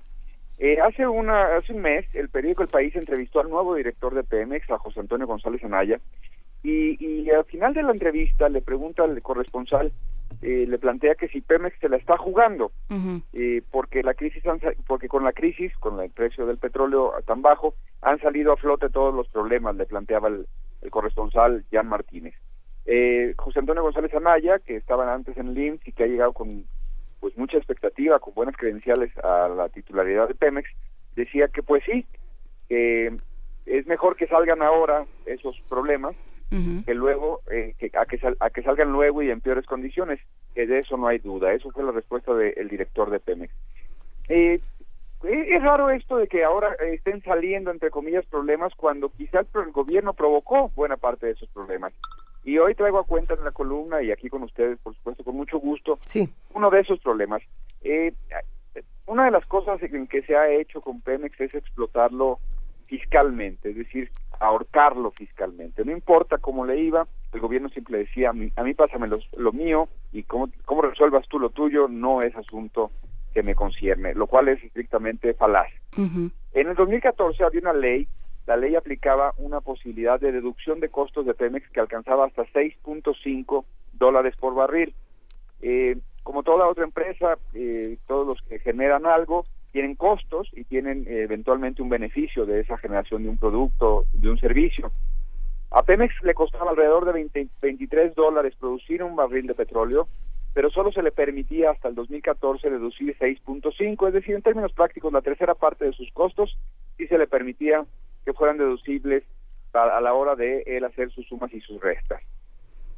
En el 2014, en el marco de la, de la reforma energética, precisamente se cambió esta ley y se establecieron unos montos eh, distintos eh, por año. En el 2015, por ejemplo, se le permitía deducir 10.6% del valor de lo extraído. En el 2016, que estamos en ese año, 11.07%. En el 2017, 11.55 y en el 2018, 12.02.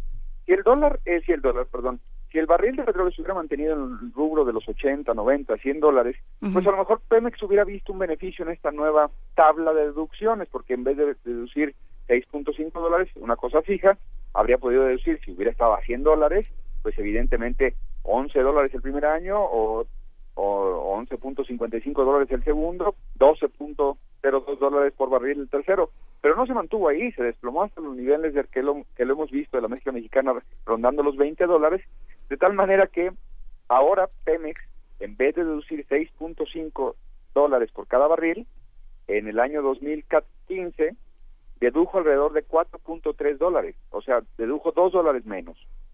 Y en el año que corre, en el 2016, la mezcla mexicana no ha llegado a un promedio de 30 dólares, entonces ha deducido alrededor de 2.7 dólares por barril.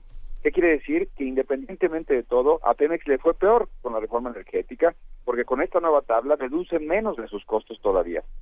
Si a eso sumamos que sus ingresos se han desplomado precisamente por el precio tan bajo del petróleo, ocurre una cosa que ya señalaba el periódico La Jornada del otro día. Pemex antes eh, de su rendimiento de operación tenía que pagar alrededor del 121% de su rendimiento de operación en impuestos, lo cual es una barbaridad, pero eso era hasta 2014. En el 2015 pagó, según la jornada, 400%, llegó a pagar 400% de su rendimiento de operación. ¿Qué quiere decir? Que si antes de la reforma energética, ya con las cuentas, tenía que pedir prestado alrededor, tenía que sacar de algún lado 21% para compensar lo que no alcanzaba a producir, hoy ni más ni menos que tiene que prácticamente triplicar lo que no le alcanza de su producción para hacer frente a sus a los derechos que tiene que pagar y a los impuestos que tiene que pagar.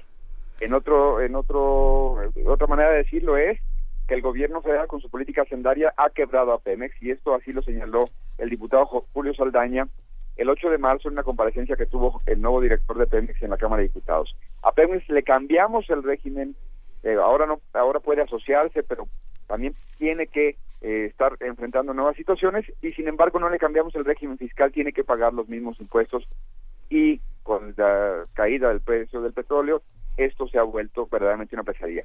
¿Qué hizo Pemex seguramente en el 2015? Pues lo que habría hecho cualquier otra entidad pública o privada. Si tienes que seguir pagando un monto descomunal de, de, derechos y de impuestos y al mismo tiempo tus ingresos han caído, pues salió a pedir prestado, cosa que hemos visto en rondas en las que ha salido a solicitar préstamos y ni más ni menos dejó de pagar.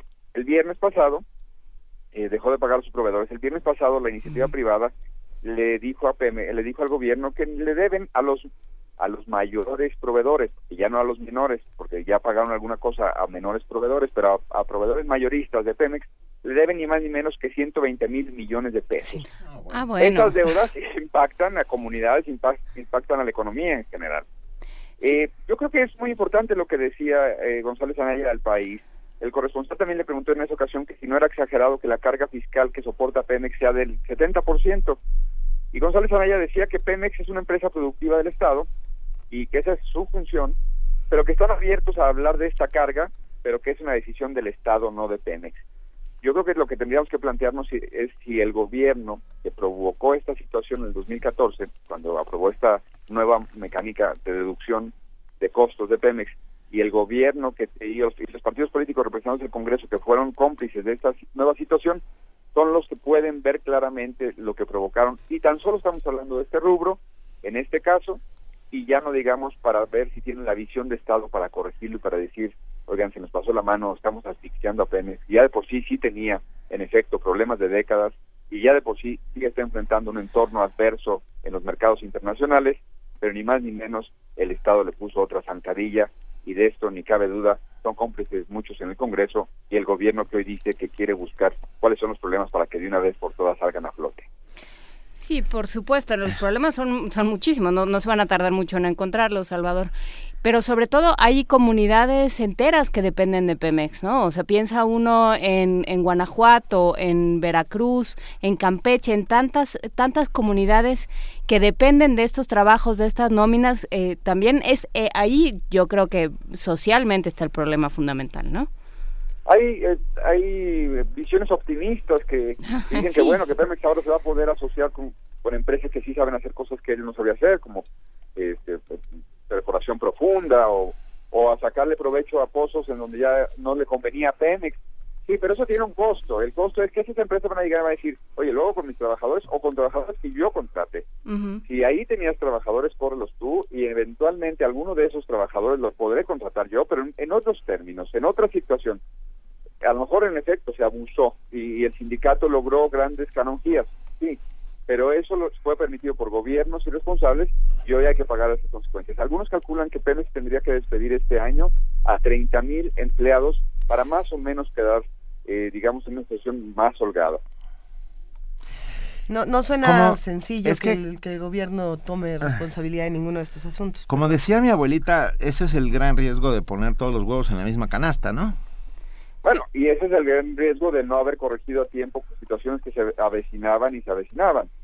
Nadie, eh, insisto que cuando dicen, no, es que el, dólar, el precio del barril bajó a niveles nunca vistos, no, necesariamente es, cierto, es una industria que ha tenido muchos vaivenes. Si se revisa la historia de, la industria petrolera, esto es, eh, los precios altos como los precios bajos no son una novedad y son industrias que tienen que precisamente tomar previsiones al respecto. Sí, íbamos a administrar la abundancia petrolera. No, pero ahora... Yo, perdón, que me ponga nostálgico. No, y lo que es interesante también, eh, Salvador, es la figura de, González Anaya, ¿no? Este, este superburócrata al que siempre mandan como a, resolver lo irresoluble. Bueno, es interesante, sin duda, ver qué puede hacer. Eh, llega con buenas credenciales, pero no necesariamente es una situación, como él decía en la entrevista con el país, no necesariamente es una solución que, si insisto, si, si se le está dando a Pemex un trato desigual, si se le está eh, ahogando con unas tasas de impuestos que no puede responder y sale desde entonces a pedir prestado porque no puede dejar de pagar los impuestos, bueno, eh, lo que dice González Anaya es atendible, se necesita una decisión de Estado. ¿Están los partidos a esa altura? ¿Están atentos a eso o nada más a criticar o nada más a hacerse los desentendidos después de, pues, de que ellos aprobaron precisamente esa reforma energética? Y que se ha ordeñado a Pemex en más de un sentido tantos años en más de un sentido y se sigue ordeñando. La carga fiscal del 70% es muestra de ello. Ahora, eh, el, señor Anaya, pues González Anaya llegará y planteará escenarios, seguramente reconfigurará algunas cosas, seguramente detendrá algunas cosas. Insisto, y no sé si el gobierno esté viendo la, capa, la, la, la, totalidad de los costos sociales que eso puede tener, por un lado, cosa que ya hemos comentado aquí, pero por otro lado, precisamente, si, si, si ha diversificado el propio gobierno, eh, de dónde obtiene sus ingresos para dejarle de apretar el cuello a Pemex y ya no pedirle, esa, eh, ya no imponerle esa carga tan grande. El gobierno sí, sí, ha despetrolizado la economía, pero sigue dependiendo de esa caja no chica, sino enorme que es Pemex, y sin embargo Pemex está a punto de quedar sofocado. Claro. Si esta es una de las consecuencias de la reforma energética, Salvador, ¿qué otras consecuencias nos esperan próximamente? Porque parece ser que todo eh, se está poniendo cada vez más oscuro y nublado de mugre. Bueno, no, no sabría decir eso, pero sí es evidente que tenemos antes que nada un, un, un escenario complicado en donde qué otras consecuencias nos esperan porque le han basado el, precio de la calificación de la deuda a Pemex y eso solo hace que cuando salga a pedir más créditos será más caro para él, para la entidad, enfrentar esos nuevos empréstitos, le saldrá más caro el dinero que tiene que pedir. Eh, está preparado el gobierno, insisto, para ver toda la fotografía, para ver todas las posibles consecuencias de mantener una situación como la actual, o es tiempo de revisar incluso la reforma energética. Eso sería, yo creo que un planteamiento que hay que hacer. ¿Y tú crees que se la aventará este gobierno revisar la reforma? está muy bonita Alemania, Berlín es increíble, aquí el nuevo avión, todo el mundo por allá. No creo, yo creo que ellos tratarán de capotearlo, capotearle y hay los que vengan que respondan. ¿Ya estamos a esa altura del sexenio, que el que venga atrás carree? Ah, sí. Ah, estoy convencido de que este sexenio ya bajo los brazos en muchos sentidos. Lo único que le importa es que gane el para que no vaya a terminar alguno de ellos en la cárcel en el próximo el próximo gobierno. Bueno, pues yo, más bien estamos a estas alturas del sexenio de sálvese quien pueda. Pero bueno, no, para ponernos de un poco mejor humor, querido Salvador, eh, Salvador Camarena, nos tienes un regalo. Bueno, cinco. Hay hablando de petróleo, hay cinco libros que aquí comentamos de don Jesús Silva Herzog, Una vida en la vida de México. Sí, cómo no. y, y, estos libros precisamente, eh, yo creo que son una excelente señal en doble sentido uno del Colegio Nacional que nos hizo llegar después de escuchar una, un comentario respecto de este gran libro de quien fuera el encargado de hacer un peritaje precisamente para que el general Cárdenas tomara la decisión de expropiar la industria petrolera, hablando del mismo tema, pero tiene muchos otros pasajes muy interesantes de la vida de México en la primera mitad del siglo del siglo XX y poco más. Y, y tenemos cinco volúmenes, entonces, y la segunda cosa es porque ahí yo creo que vienen claves sí, aunque me, me digan que tengo naftalina, ahí vienen claves de un sentido de nación que hubo una vez en este país y que hemos extraviado. Y yo creo que con eso tendríamos que plantearnos la reflexión de otros retos nacionales. Eh, cuando se da esto de los Panama Papers eh, de la semana antepasada, que sale todo estos reportajes que involucran a muchos funcionarios de gobiernos del, del mundo y a muchos empresarios del mundo, entre ellos mexicanos, uno se pone a pensar en el tipo de respuesta que dio la autoridad fiscal mexicana. El señor Aristóteles Núñez dijo que bueno, que no era necesariamente ilegal tener dinero fuera del país y que lo que había que ver es si habían pagado impuestos. Bueno, hay un punto aquí. Antes, eso se llamaban sacadores, para seguir con la nostalgia, Benito. Y esos sacadores eran de traición a la patria en un sentido. Porque pues que se suponía que los mexicanos querían hacer producir su dinero en México para que México fuera más grande y hoy no tenemos esa claridad. Les mando un abrazo, me tengo que ir. Bueno, vamos a dar los cinco libros. ¿Quieres que hagamos alguna pregunta o nosotros lo damos? Ustedes hagan la mecánica y yo con mucho gusto me sumo a ella. Gracias, querido Salvador Camarena. Un gran abrazo. Hablemos pronto. Hasta luego. Bueno, pues tenemos cinco, cinco libros de Una vida en la vida de México de Jesús eh, eh, Silva Herzog. Así es. Que nos digan quién, quién lo... Uno por, Facebook, uno por Facebook, uno por Twitter al primer comentario en la publicación que va a ser nuestra compañera Frida Salívar y tres por teléfono. Ustedes ya tienen el teléfono. 55 36 43 39 es el único teléfono en el que en este momento podemos regalar estos libros. Y, bueno, habían preguntado. Tú decías, Juan Inés. Yo decía quién lo, quién lo publica. ¿Ya con eso? ¿Cómo? lo dijo Salvador. Ah, sí. Una vida en la vida de México, este es el título. Es un libro que, que resulta muy interesante y bueno, hagamos un ejercicio de lectura para comprender lo que está ocurriendo en nuestro país y lo que está ocurriendo con Pemex y con la reforma energética que como vemos eh, nos ha dado unas consecuencias en bien poquito tiempo bastante desagradables. Pero bueno. Tres por teléfono, uno por Facebook, uno por Twitter, a los que nos digan por quién está editado. Tan, tan fácil como eso. No es el Colegio de México. ¿Cómo? No, es el Colegio de México. Es que alguien dijo en, redes no, eh, que era el Colegio de México, no es el Colegio de México. Bueno. Cerca, pero no. Muy cerca. Vámonos a lo que sigue y seguimos regalando cosas. Primer movimiento. Donde todos rugen, el puma ronronea.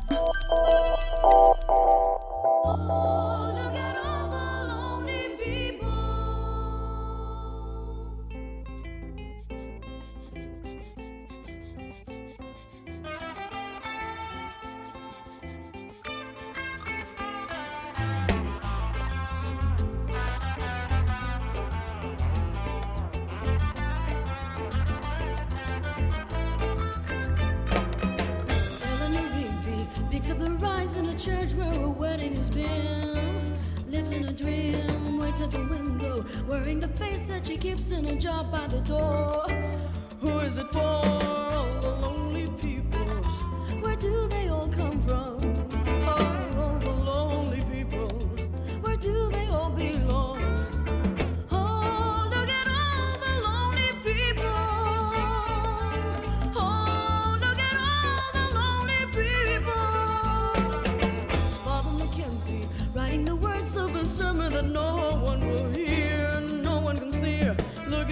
And working, the socks in the night when there's nobody there. What does he care? All the lonely people.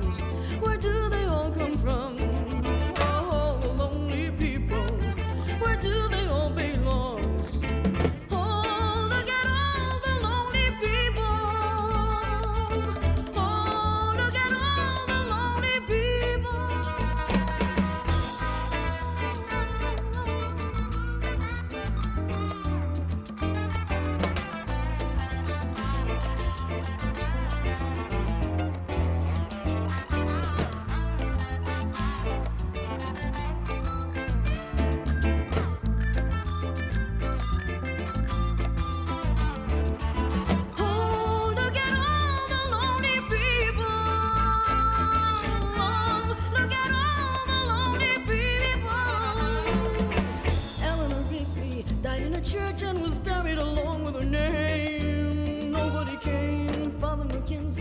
Mackenzie the dirt from his hands as he walks from the grave.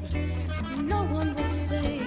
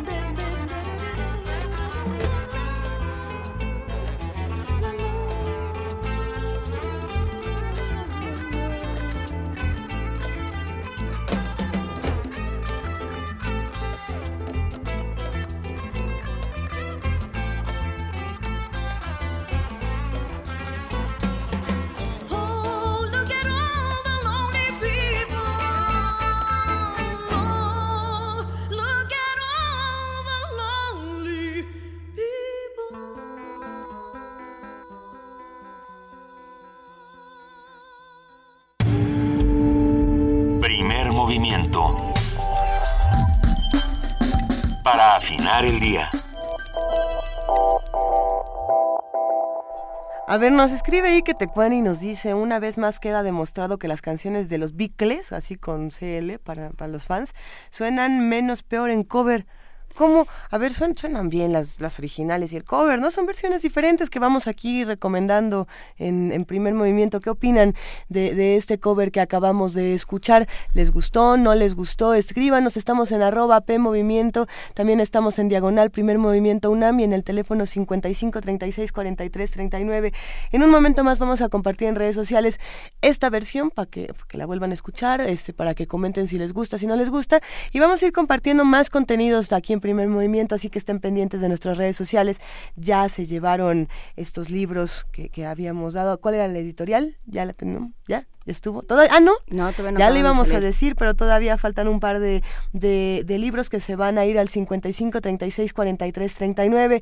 Los invitamos no solamente a que platiquen con nosotros, a que nos recomienden música, a que comenten los temas que discutimos, sino también a que nos manden postales sonoras. Para que nos manden estos 30 segundos de narrativas distintas, estamos en primer movimiento UNAM, arroba gmail.com. Y mientras todo esto sucede, ¿por qué no escuchamos una nota que nos preparó nuestra compañera Cindy Pérez Ramírez sobre las pensiones? La pensión es una renta mensual a la que tiene derecho todo trabajador que haya cotizado en el IMSS o en el ISTE al final de su vida productiva o antes, en caso de que se requiera por accidente de trabajo o enfermedad. De acuerdo con la maestra Berenice Ramírez López del Instituto de Investigaciones Económicas de la UNAM, el sistema de pensiones en México no es equitativo. Y en segundo lugar a la dinámica de la economía mexicana y de la creación de empleo, donde el eh, 40% solamente son formales y el 60 o 58 en términos exactos de los ocupados se encuentran en empleo informal, ¿no? Entonces, mientras no se corrija esta falta de incorporación a la seguridad social, eh, pues vamos a tener eh, estos problemas. El empleo y el ingreso son elementos consustanciales al modelo de pensiones porque están vinculados con la dinámica de empleo y con el nivel salarial, además de la tasa de eh, demográfica y el proceso de envejecimiento de la población. La investigadora se refirió a la jurisprudencia de la segunda sala de la Suprema Corte, que reduce el tope máximo de 25 salarios mínimos a 10 para los pensionados del IMSS. Y la razón fundamental es que el fracaso de la capitalización individual de administración privada para los trabajadores, no para el sector financiero, conduce a que la mayoría, por no decir la totalidad, de los trabajadores que estaban eh, participando en la seguridad social porque ya entraron a trabajar antes del primero de julio de 1997 opten por jubilarse por la ley 73 porque es una pensión más alta que le da mayores certezas y que por esta razón pues ahora nuevamente eh, sacan eh, esta resolución. Todos los eh, objetivos que se buscaron con la reforma no se han cumplido. Ramírez López instó a realizar una evaluación lo más completa y clara posible en torno a los resultados de la reforma de 1995 para el IMSS, que entró en vigencia en 1997, y de las posibles afectaciones que tendrán los trabajadores afiliados al ISTE con la ley del 2007. Actualmente existen más de 3.588.000 pensionados y jubilados en el IMSS, mientras que el ISTE cuenta con 1.5 millones. Para Radio UNAM, Cindy Pérez Ramírez. Movimiento. Donde todos rugen, el puma ronronea.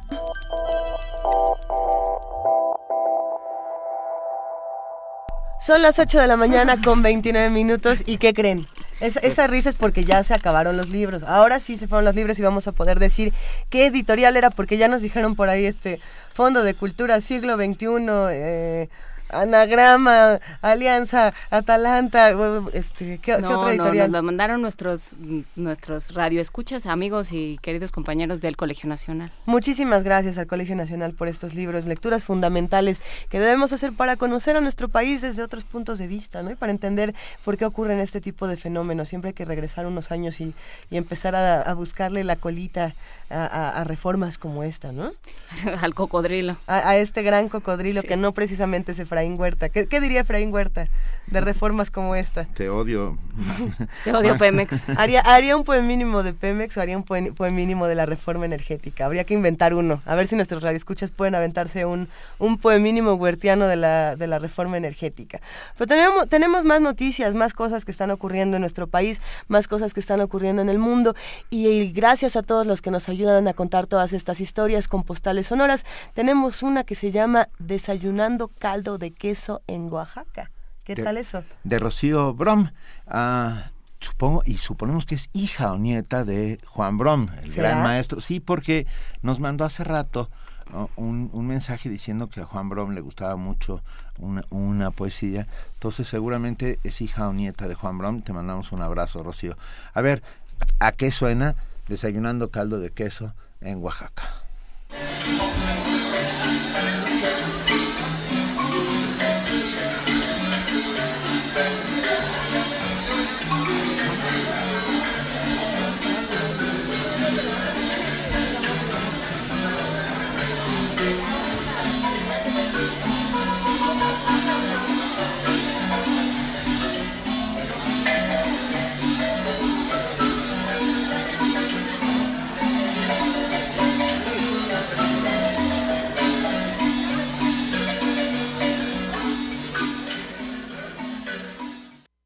Si no llenan el caldo, que eso estaba ahí al fondo, detrás de la marimba. Slurp, slurp. Pero, pero qué delicias desayunar así, ¿no? Con música. Yo estuve el fin de semana en Puebla. ¿Qué tal? Pues maravilloso. El sábado me eché un mole poblano. Francamente, mm, espectacular. ¿Tuviste un jueves gastronómico en domingo? Exacto. El, el sábado fuimos a comer a El Mural de los Poblanos. Así se llama donde hay un mural con los poblanos ilustres que es maravilloso. Y en la noche nos fuimos a cenar a la Conjura. Amigos de Puebla, si no han ido a cualquiera de estos dos lugares que digo, acérquense, porque la verdad es que es una maravilla. Yo, tengo una duda de un lugar en Puebla que, que no he vuelto a encontrar. Eh, si algún radio escucha puede ayudarnos a encontrar las pasitas. O Benito, ahora que fuiste por ahí, bueno, fuiste nos a dieron, las pasitas. Nos dieron, no, no, pero nos las dieron. Y sigue abierto el lugar de las pasitas, es la famosa esquina, muy cerca del Callejón de los Sapos. Todavía existe Sí, este claro. lugar. Ok, ok. Es que eh, preguntaba yo con distintos compañeros, eh, también radio escucha, si conocían las pasitas y todos me decían que esto, que esto ya no existe, pero sí. sí, sí existe. Y en la pasita, es, la pasita es un, peque- un licor eh, que te sirven en un vaso muy chiquito y dentro del vaso te ponen un pedacito de queso y una pasita. Por eso se llaman pasitas. De, de ahí el nombre. Ahí. Recomiéndenos eh, lugares eh, a donde podamos irnos a desayunar, a donde podamos tomarnos un, un caldo de queso muy musical. Eh, tenemos más comentarios. A ver, en redes sociales, Paco Barajas de pronto nada nos puso ¿qué? Y entonces nosotros contestamos, ¿qué de qué? ¿Qué de qué? ¿Qué onda? ¿Cómo te va? Hola, nos Paco. dice que se quedó pasmado con el comentario de que Tecuani de que los Beatles, que, que, de que, a ver, nos dice, si hay algo perfecto son los Beatles y Bob Marley. Ya queremos lanzar la encuesta de qué es mejor, los Beatles o el cover, o Bob Marley, o, qué quieren escuchar aquí en Primer Movimiento. ¿Por qué no nos ayudan a ser curadores musicales como lo ha hecho eh, Ricardo Peláez, como lo hace Jorge Jiménez Rentería, como lo hace eh, José Luis Paredes Pacho? ¿Por qué no nos mandan eh, recomendaciones y vamos viendo con qué cerramos el programa, si les parece bien? Esli Jurado, bienvenido de nuevo. Porque dice, escuchando primer momento después de mucho tiempo, bueno, pues bienvenido de nuevo, aquí estamos. ¿Qué hacemos? Lanzamos una caja mágica para los radioescuchas que nos han estado escribiendo eh, desde, desde tan temprano, ¿o no? Sí. Caja Sí, mágica. sí, últimamente nuestra caja mágica se ha surtido. Nuestra productora dice que podemos mandar tres cajas, Tres cajas mágicas. mágicas. Una por Facebook, una por Twitter y una por teléfono. ¿Les gusta? Sí. Perfecto.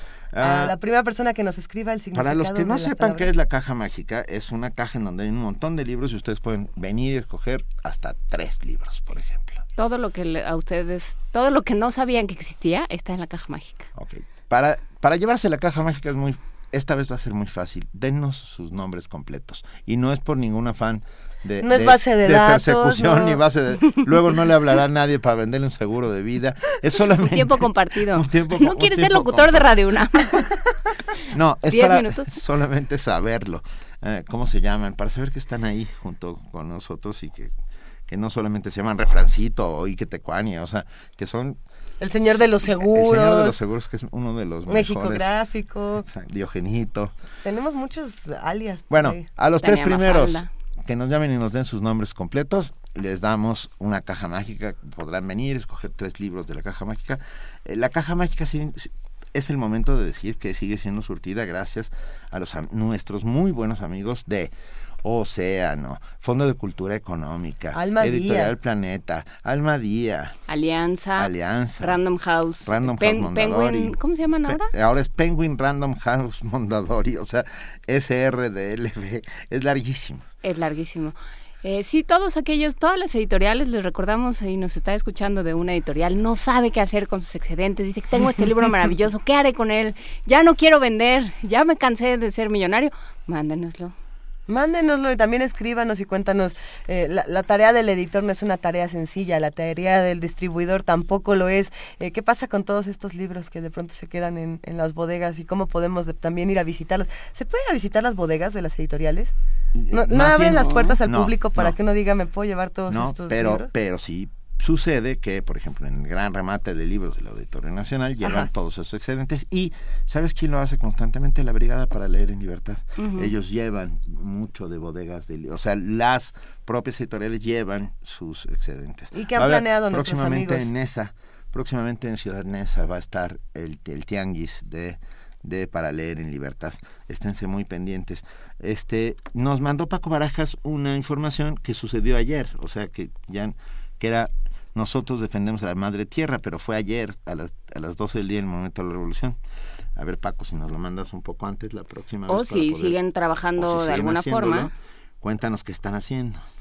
Y por otro lado, también el día de ayer Vanguardia Vieja nos mandó eh, muchos comentarios de lo que está ocurriendo en España, de lo que está ocurriendo en Cataluña. Creo que valdría la pena también estar eh, muy atentos de lo que ocurre de este lado del mundo. Hablamos de lo que ocurre en nuestro país.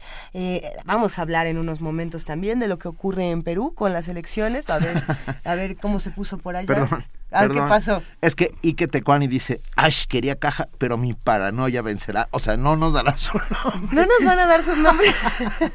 ya, ya por ahí algunos nos dan está bien, está muy bien, está muy bien. No vamos a decir sus nombres al aire, vamos a escuchar algo mejor. ¿Qué les parece si nos vamos Mira, con otro perdón, clásico? rápidamente. Mayra Williams dice, la pasita está en la esquina frente a donde se pone el mercado de los sapos, donde se venden antigüedades. Sí, ¿Quién me va a llevar a las pasitas? Pr- pronto ¿Tú me llevas, Benito? Sí. Eh, Ahora que vuelvas a Puebla. Ahora sí, vamos a escuchar otro clásico, si les parece bien. Buena Vista Social Club con Quiéreme Mucho.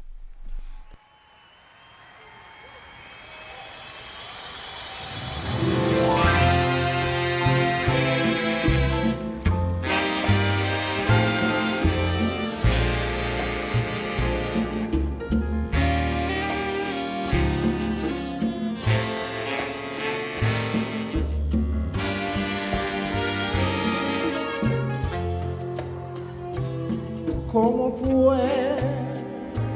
No sé decirte cómo fue. Ni explicarme qué pasó. Pero de ti me enamoré.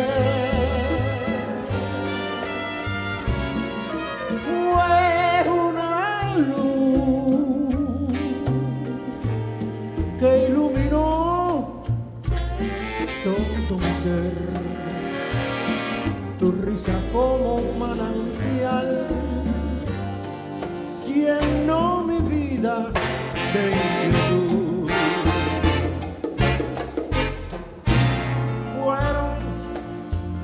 tus ojos o tu boca, fueron tus labios o tu voz. Fue a lo mejor la impaciencia de tanto esperar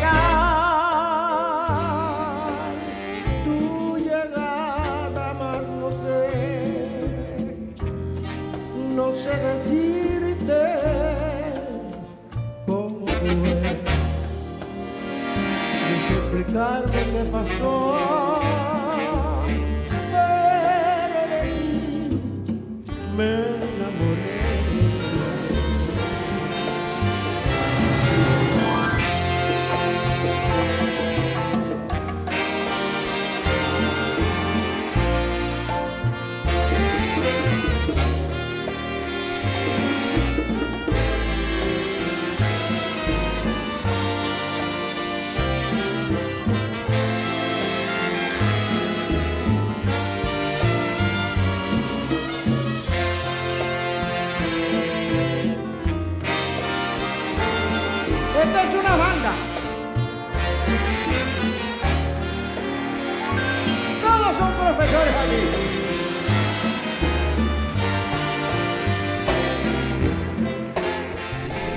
Estamos, acabamos de oír con socialista, con socialista. Madre Bueno. mía, eso- Buenavista Social Club. Buenavista Social Club. ¿Viste? Socialista- Socialista, socialista Buena Buenavista. Club. Con Buenavista Social Club, ¿cómo fue? Ah, queríamos poner Quereme mucho, pero la verdad es que nos ganó la tentación. Ya nos vamos a nuestra nota internacional. Primer movimiento. Para afinar el día.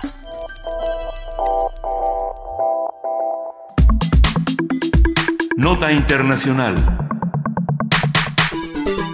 En Perú, la candidata de centro derecha Keiko Fujimori, a lo mejor les suena el apellido, ganó la jornada electoral de este domingo, pero no obtuvo la mayoría de votos, así que deberá contender en una segunda vuelta el 5 de julio. Con el junio, junio. De junio. Con el 20% de los votos escrutados, la, la ex legisladora obtuvo el 38.4%, una clara ventaja sobre su más cercano rival, el empresario Pedro Pablo Kuczynski de Peruanos por el Cambio, que ganó el 25.48%. En tanto, Verónica Mendoza del izquierdista Frente Amplio obtuvo el 16.22% según cifras oficiales de la Oficina Nacional de Procesos Electorales de Perú. Fujimori, candidata del Partido Fuerza Popular, ha prometido mantener el modelo económico del actual presidente Ollanta Humala y ha dicho que el combate contra la delincuencia será una prioridad de su gobierno. Sin embargo, ella también se enfrenta, aunque indirectamente, al caso de los papeles o documentos de Panamá, pues uno de sus financiadores, Jorge Yoshiyama, figura como apoderado de una empresa offshore constituida en las Islas Vírgenes Británicas a través de Mossack Fonseca. Un análisis de todo este proceso, sus resultados y los escenarios que se plantean para la vida política peruana lo brinda esta mañana Eduardo Bueno León. Él es especialista en estudios latinoamericanos y el análisis político de América Latina de la Universidad Iberoamericana y también es investigador de la Facultad de Ciencias Políticas y Sociales de la UNAM. Muy buenos días, Eduardo Bueno León, ¿cómo estás? Muy buenos días, a la orden. Muchas gracias por acompañarnos. A ver, ¿qué podemos pensar de esta primera ronda, porque ya se verá que habrá una segunda eh, electoral en Panamá? Digo, en, Perú. Perú. sí. Bueno, eh, eh, en primer lugar, creo que estas elecciones este, confirman las tendencias electorales que se venían señalando desde hace aproximadamente unos 15 días, ¿no? Donde pues había una competencia muy dura por el segundo lugar entre Pedro Pablo Kuczynski y Verónica Mendoza, que eh, fue una candidatura bastante sorprendente, saltó prácticamente del 2% al 20% en algún momento. Eh, Kuczynski se mantuvo relativamente estable con esa tendencia de votación, aunque los resultados finales indican que a la final le recibió un 3-4% más. Y bueno, Keiko Fujimori eh, intentó ganar en primera vuelta, eh, sabiendo ella la experiencia del 2011, donde para la segunda vuelta pues se arma siempre un bloque antifujimorista muy fuerte, ¿no? Entonces, este, su intención era clarísima ganar en primera vuelta, algo que realmente era muy difícil. Y bueno, se ha confirmado de que no es así y que pasa a la segunda vuelta. entonces tendremos dos candidatos para la segunda vuelta. Keiko Fujimori, que expresa pues el, el, fujimorismo sociológico, que en el Perú pues es bastante fuerte, y eh, Pedro Pablo Kuczynski, que desde mi punto de vista va a intentar armar un bloque eh, antifujimorista, pero yo creo que de muy inciertos resultados. La pregunta clave es el Fujimori, el nombre Fujimori, que aparentemente hasta hace poco tiempo era un nombre eh, maldito, por llamarlo de alguna manera, en el Perú, retorna por sus fueros. Es increíble. Sí, totalmente. Mire que con el Fujimorismo pasa lo mismo que con el priismo en México, el, peronismo, el peronismo en Argentina, ¿no? Este, el, el, uribismo en Colombia. Es decir, eh, estamos ante partidos políticos que al mismo tiempo, gracias al populismo que practican y gracias a la compra del voto que practican y gracias a eh, un conjunto de mecanismos de diverso tipo que van desde lo local hasta, hasta lo nacional, son partidos que no solamente canalizan votos, sino que son partidos que se presentan como mecanismos de, de, de, de movilidad vertical. Entonces el militante fujimorista, el militante priista, el militante uribista sabe que si está relacionado a su partido, no solamente es para votar y movilizarse, sino que además va a recibir, va a recibir algo. Y ese algo puede ser desde una despensa, un poco de dinero, hasta puestos en el servicio público, ¿no? Entonces, desde ese punto de vista, son partidos eh, sociológicamente muy bien implantados en la sociedad y que han sabido administrar muy bien estas, este, este esta suerte de clientelismo, ¿no? Entonces el Fujimorismo pues ha resucitado. También creo yo que hay una especie, y bueno, Keiko se encargó en la campaña de, hacerlo recordar, hay una especie también de reclamo, de reivindicación del nombre de Alberto Fujimori por parte de los peruanos que le han votado. Lo más probable es que pues esté ya cocinándose un indulto y este creo que el, voto real, el Fujimorismo, 40% es uno de los más altos, ¿no? Casi 40% es uno de los más altos de, América Latina. Y, bueno, vamos a ver qué pasa en la segunda vuelta, aunque yo realmente creo que eh, estamos ya ante un escenario muy claro donde eh, Keiko Fujimori eh, con mucha probabilidad puede ser la próxima presidenta. Y esto principalmente porque, fíjese usted, la candidata de la izquierda, que era Verónica Mendoza, sí. o que es Verónica Mendoza, yo, yo honestamente no creo que la izquierda vaya a votar por Pedro Pablo Kuczynski. Yo creo que la izquierda se va a dividir, eh, se va a abstener, se va a votar en blanco, y esos van a ser votos cruciales para Kuczynski. Kuczynski en realidad representa el mismo modelo económico del Fujimorismo, representa eh, las mismas tendencias del Fujimorismo, ¿no? Entonces este, siempre estaba confrontado con, con, con los sectores de oposición y entonces va a ser muy difícil que un electorado izquierdista que está ahorita en el 38%, más o menos 19%, eh, decidan votar por él, ¿no? Y obviamente, obviamente va a sumar a otros grupos, pero no creo yo que le alcance, le dé la, le dé la aritmética para ganar a Keiko. Oh, todo suena a que Keiko Fujimori será presidenta dentro de muy poco tiempo, en junio. No, y además tiene ya en estos momentos eh, capacidad de veto.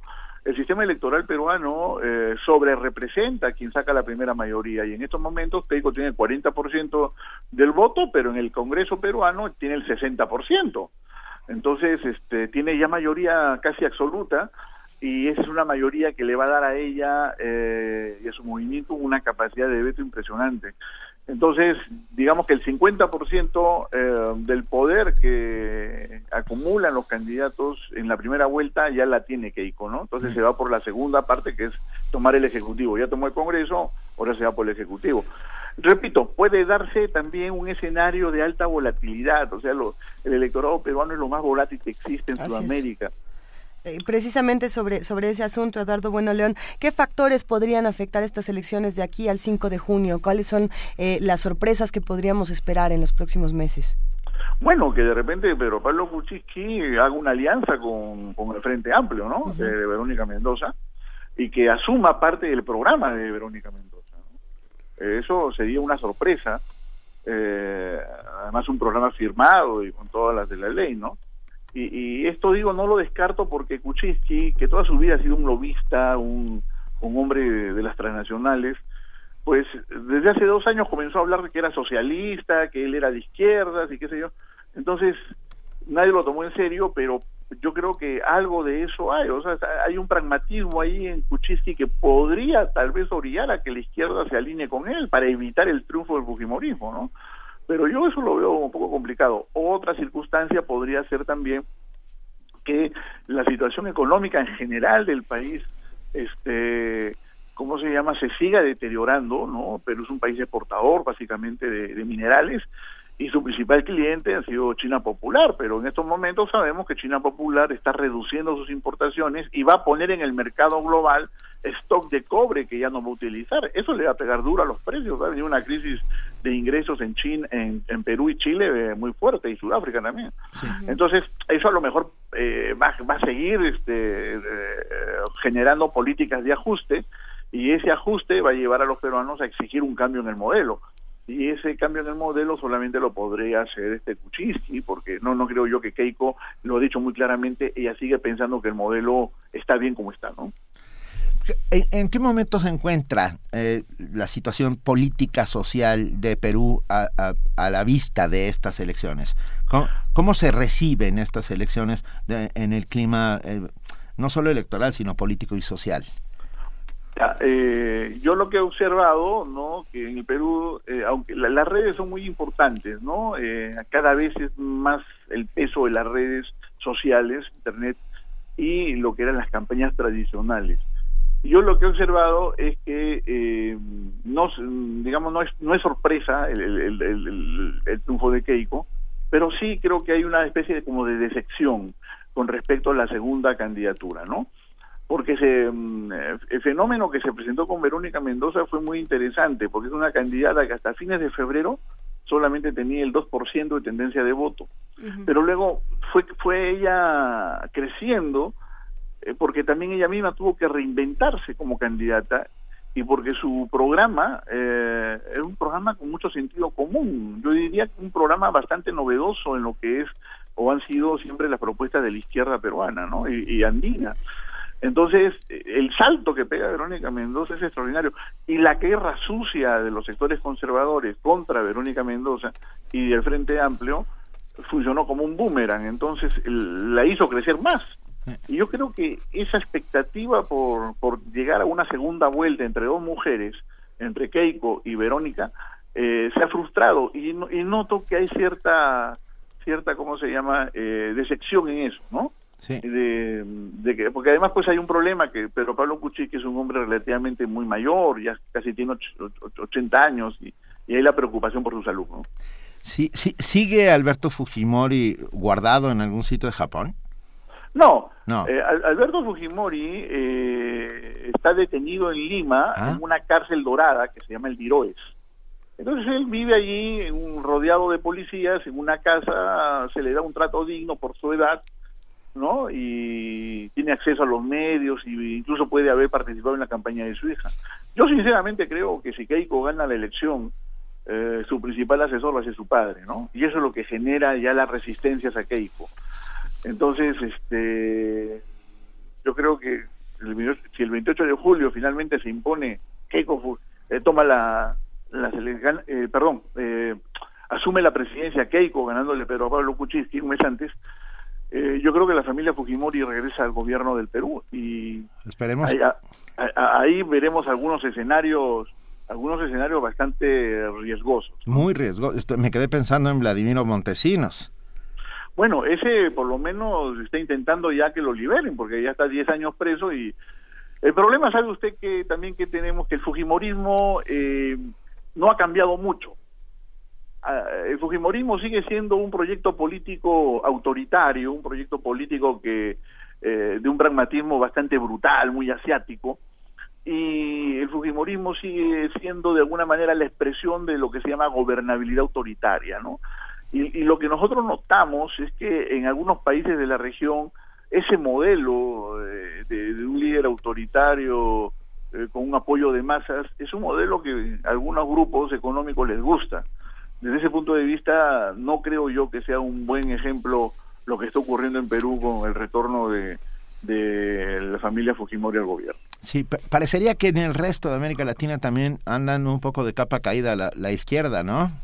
Bueno, la izquierda está en un proceso de, de retroceso, de luego de 15 años de, de gobiernos, algunos exitosos, otros menos exitosos, este, pero bueno, forma parte pues de los ciclos, ¿no? Y yo creo que si cae, eh, el, el- ¿sabe usted qué otro problema hay ahí que se ha presentado? Es el problema de los Panama Papers y el, y el ascenso el ascenso de Sanders en Estados Unidos yo creo que esos son dos basas que quizá le den todavía oxígeno a las izquierdas en la región no que no hay que descartar. Pero sí en estos momentos hay una involución muy clara en Argentina muy clara en Venezuela y muy clara en Brasil no que se quedarían solamente los, los tres países Uruguay este, Bolivia y Ecuador como los países donde hay un son gobiernos que declaradamente de izquierda, pero una izquierda pues eh, nueva, ¿no? Con una izquierda desarrollista, democrática. Pero a- ante este panorama, eh, Eduardo Bueno León, y ya para terminar esta conversación, ¿corre el riesgo de desaparecer el alma?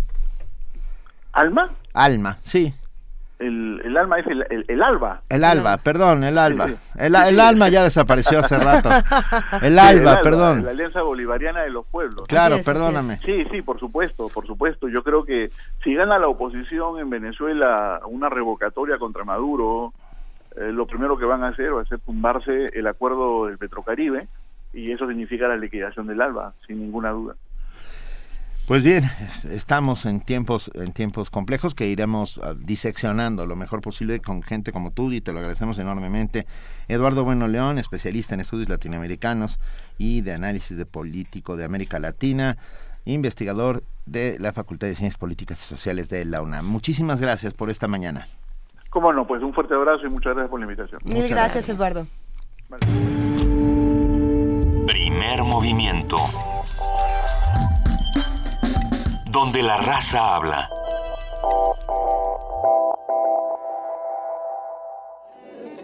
La música es mi vida por completo, es mi sueño y ahora pues es mi realidad. que al fin y al cabo es algo que haces para crear, no para destruir, para hacer algo mejor de, de este mundo. Me parece que es algo que cura a las personas, que impacta la vida de los demás. Es más de lo que yo pensaba. La música para mí es la manera más fiel de acercarse al alma. Sí, es euforia, es emoción, es como sentir que estás viva. Es libertad. Yo creo que es lo más cercano a volar. Miocardio, la génesis del sonido. Un viaje que te llevará al corazón de la música. Martes y jueves a las 15 horas por el 96.1 de FM, Radio UNAM.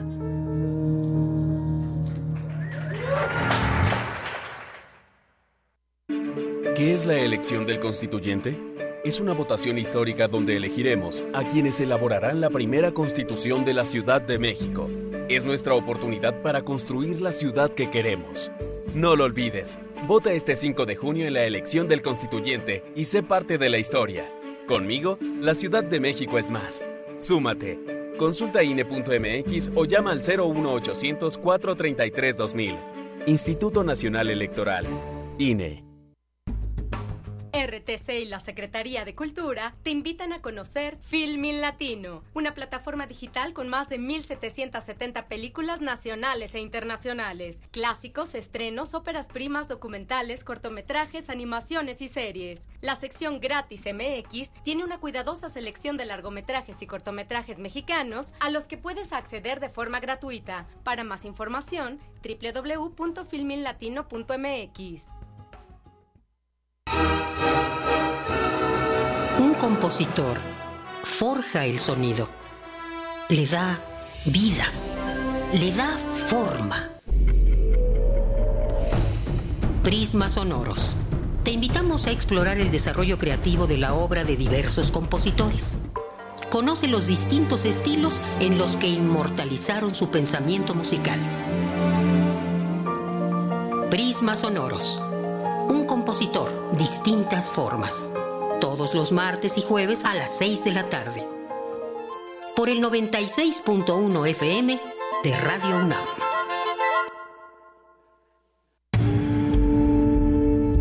Primer movimiento. Información azul y oro.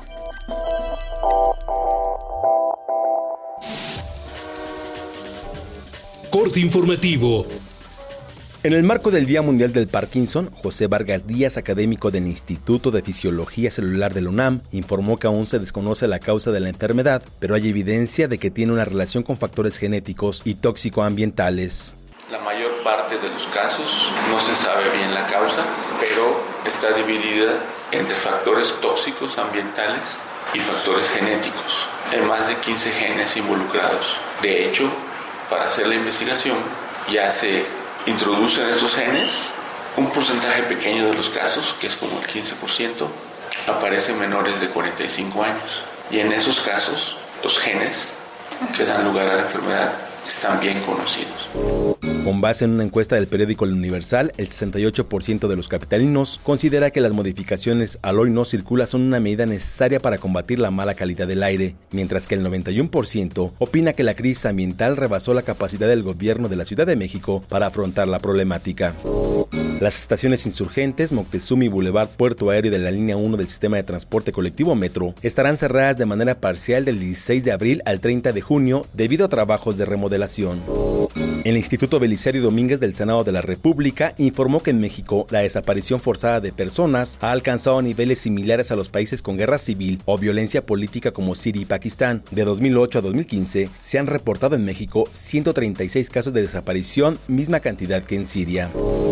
Rolando Sánchez, exalcalde del municipio de Cualá, Guerrero, fue hallado sin vida luego de ser secuestrado por un grupo armado. Autoridades estatales informaron que los familiares pagaron el rescate. El Tribunal Electoral del Poder Judicial de la Federación avaló que el Instituto Nacional Electoral ordene la devolución de recursos que los partidos y candidatos independientes no utilicen en campañas. Las dirigencias nacionales del Partido Acción Nacional y de la Revolución Democrática anunciarán hoy un bloque para exigir una reforma en el combate a la corrupción. Los legisladores defenderán la iniciativa de la sociedad civil que impulsa la creación de la Ley 3 de 3. La Secretaría de Hacienda estimó que el sector público dejará de percibir alrededor de 283.400 millones de pesos en 2017, esto debido a la disminución de la producción petrolera y un menor precio del crudo y del gas natural. Luego de que la oposición lo presionaba por no acabar con la corrupción ni impulsar reformas, el primer ministro de Ucrania, Arseny Yatsenyuk, renunció a su cargo. La crisis política en el Estado se ha desatado de forma artificial. El deseo de quitar de en medio a una persona ha cegado a los políticos y paralizado su voluntad para realizar verdaderos cambios en el país. El proceso para cambiar el gobierno no avanza. Los instigadores de esta crisis se han convertido en rehenes de esta circunstancia y han convertido a todos en rehenes, al Ejecutivo, a la sociedad y al país. Más de 100 muertos y alrededor de 380 heridos dejó un incendio registrado en un templo de la India. El siniestro se originó luego de que fuegos artificiales explotaran en un cobertizo donde los almacenaban. Hasta aquí la información, lo esperamos en nuestro corte vespertino. Primer movimiento. Donde la raza habla.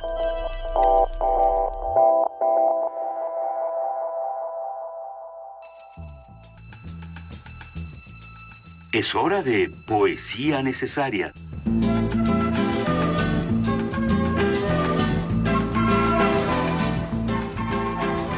¿Ustedes recuerdan cómo surgió la, la sección de poesía necesaria? Eh, fue, fue un momento... Corría el año. no, bueno, es, es, que fue un momento bastante interesante para nosotros y, y, un momento duro. Precisamente hace más de un año cuando ocurrían los eventos de Ayotzinapa, algo que no se ha resuelto y algo que seguimos discutiendo en nuestro país. Bueno, una manera de, de reconciliarnos con con la vida, con el lenguaje, con la articulación de los sentimientos era la poesía, ¿no? Y tomamos esta sección que agradecemos muchísimo a todos los radioescuchas, se ha enriquecido eh, desde nuestro lado, se ha enriquecido del lado de todos los que de pronto dan comentarios, ¿no? Y nos dicen, a ver, pueden irse por este lado, pueden tomar esta recomendación, estos autores. Y está sirviendo para muchas cosas, como una suerte de palmada en la espalda en estos tiempos terribles, ¿no? Para decir, podemos seguir, para demostrar que la belleza existe. Y hoy le toca. Hoy es el turno de Juana Inés de esa que tiene una recomendación interesante para nosotros en unos momentos más. No, tengo una una una recomendación que viene de precisamente de esos momentos, eh, de esos momentos en los que empezamos a leer poesía como una forma de catarsis, pues, pues como de, un linimento para el alma, ah, sí. De bálsamo, de bálsamo. Y y bueno, pues eh, este fue de los primeros poemas que salieron a colación y es, por supuesto, La poesía es un arma cargada de futuro. Y voy a leer el fragmento final, que es el que al que nunca llegamos, porque, siempre tenemos que leer un fragmento y, y generalmente empezamos por el principio, porque así somos. Porque vivimos a golpes, porque apenas si nos dejan decir que somos quienes somos, nuestros cantares no pueden ser sin pecado un adorno. Estamos tocando al fondo. Maldigo la poesía concebida como un lujo cultural por los neutrales, que lavándose las manos se desentienden y evaden Maldigo la poesía de quien no toma partido hasta mancharse. Hago mías las faltas, siento en mí a cuantos sufren, y canto respirando. Canto y canto, y cantando más allá de mis penas personales, me ensancho. Quisiera daros vida, provocar nuevos actos, y calculo por eso con técnica qué puedo. Me siento un ingeniero del verso y un obrero que trabaja con otros a España en sus aceros. Tal es mi poesía, poesía herramienta, a la vez que el latido de lo unánime y ciego. Tal es, arma cargada de futuro expansivo con que te apunto al pecho. No es una poesía gota a gota pensada, no es un bello producto, no es un fruto perfecto, es algo como el aire que todos respiramos, y es el canto que espacia cuanto dentro llevamos. Son palabras que todos repetimos sintiendo como nuestras, y vuelan. Son más que lo mentado, son lo más necesario, lo que no tiene nombre. Son gritos en el cielo y en la tierra son actos. Primer movimiento. Escucha la vida con otro sentido. 9 de la mañana con 5 minutos y ya tenemos en la línea al maestro Rolando Cordera, al cual le agradecemos enormemente estar esta mañana con nosotros. Él es director del programa universitario de estudios sobre el desarrollo. Y la semana, Rolando, bienvenido. Eh, Benito, ¿qué tal? ¿Cómo estás? Mucho gusto. Bien, qué bueno. Estábamos hablando la semana pasada sobre políticas del desarrollo. Sí. Eh, y luego también nos quedamos nosotros pensando en, en algo que, que, hemos hablado aquí un montón de veces contigo y que de repente nos entró la duda, por lo menos a los tres que estamos en esta mesa. Sí, que es la medición de la pobreza. Rolando, buenos días. Ah, ¿qué tal? Buenos días. ¿Qué hacemos con, o sea, primero, cómo lo medimos y cómo la, la paliamos? Hemos estado... ¿Quién la mide? Cómo ¿Quién la se mide, y cómo se mide? Y sobre todo, eso, ¿cómo se mide, no? Porque de pronto de estos parámetros de... Eh, depende quién ponga los parámetros, hay más o menos pobres claro, y así depende... Es, mira, así es, así es Así ha sido y yo creo que así será. Eh, la, pobreza, salvo aquella que algunos expertos y estudiosos llaman la, la, pobreza absoluta, eh, la, que tiene, la que te tiene eh, sometido a, la a la desaparición, digamos, porque eh, tú como ser humano estás estás comiendo tu propio cuerpo. Ese es, eso un gran estudioso indio le llamó destitución, ¿no? Destitution. Salvo en ese caso hablamos generalmente de, de relativos, ¿no? O sea, uno es pobre en relación con, ¿no? Y, y entonces pues se han eh, los criterios, como ustedes dicen, eh, los umbrales, eh, a partir de los cuales uno se puede considerar pobre o no pobre, etcétera, están eh, son siempre eh, están sometidos a discusión metodológica y nebulosos a veces, ¿no? a veces muy nebulosos y desde luego política. Hay una vieja leyenda en esta en este en esta materia. Eh, un, un, ministro, creo que de economías o finanzas, muy presumido de la señora Margaret Thatcher, eh, al cabo de poco tiempo de su gobierno, dijo que podían declarar que la pobreza había sido eliminada del todo en el Reino Unido. Y a los a la semana le cayeron encima los datos de un grupo civil, digamos una especie de ONG eh, dedicada a estudiar la pobreza de los niños. Y pues prácticamente todo el Reino Unido, conservadores y laboristas y liberales se cayeron de vergüenza porque se encontró se encontró, esa es la palabra, ¿verdad? Que había miles y miles de, de niños, ¿eh? nada menos que en Gran Bretaña, eh, sufriendo eh, problemas de nutrición, eh, problemas de acceso a la escuela, problemas de salud, lo que los, este, lo que hablaba de, de la pobreza de los niños, ¿no?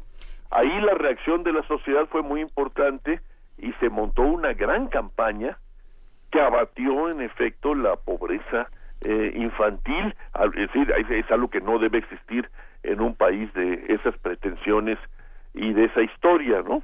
Entonces, está siempre sometida a discusión.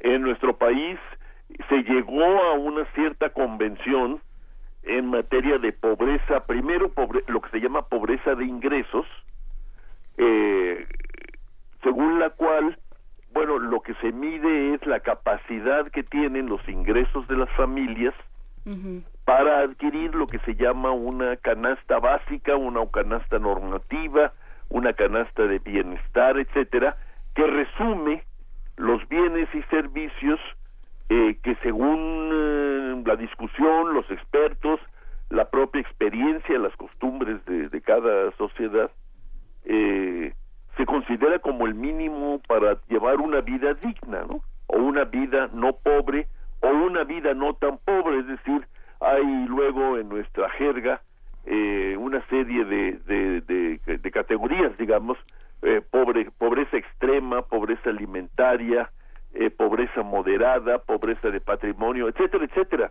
En México se ha avanzado mucho en esta investigación eh, práctica a través de las encuestas de ingresos y gastos de los hogares y a través de investigaciones específicas sobre temas específicos, por ejemplo el hambre, y se ha avanzado mucho también en la discusión metodológica eh, y, esto se resume ahora pues en, eh, a, partir de la ley de, de desarrollo social en el Consejo Nacional de Evaluación de la Política de Desarrollo Social que que, digamos reúne a un grupo pues muy destacado de, de, expertos estudiosos técnicos eh, abocados a, a ofrecernos pues los mejores resultados posibles sobre la situación de, de nuestra existencia no eh, eh, ese es pero está permanentemente en discusión. Y, y por eso es muy importante guardar distancia no o sea, no, no se puede admitir que llegue un gobernante que cree o que le han dicho o que intuye que vamos muy bien y que entonces se molesta con las cifras que arrojan las investigaciones que provienen de los datos levantados nada menos que por el Instituto de Estadística y Geografía y entonces se molesta y comienza a plantear problemas metodológicos de un lado a otro y, pone en duda no la exactitud de las mediciones porque yo creo que eso no no es posible no hay un siempre hay un grado de error para no hablar de que hay un grado de, discrepancia en cuanto a los criterios que se usan eh, indistintamente pero entonces lo que sí hay que tener para para ir eh, digamos formando nuestra memoria como sociedad hay que tener respeto por esos organismos públicos que deben tener autonomía intelectual, científica, académica, y, también al mismo tiempo pues ir, creando una cierta, eh, ¿cómo le llamaríamos? Una cierta paciencia histórica en el sentido de que no podemos andar cambiando ni las cifras ni los criterios de un día para otro, porque eso lo único que provoca es desorden y confusión. Lo que queremos es saber, irnos aproximando a la realidad y dar lugar a un debate sensato del que puedan resultar políticas, como ustedes dicen, eh, maneras de actuar para, para, empezar, para acabar con lo evidente, ¿no? Es decir, eh, hay algo que no está en discusión, o no debería estar a discusión. Eh, algunas voces del gobierno incluso eso lo ponen a discusión, pero lo dejo aparte. Hay algo que no está en discusión, hay en nuestro país contingentes de mexicanos que no tienen acceso a la salud elemental, no tienen aulas en sus en sus pueblos, eh, ganan muy muy poco, no pueden obtener los bienes mínimos necesarios para estar bien nutridos y poder moverse por por el territorio y buscar eh, trabajo o trabajar. Esos son pobres extremos.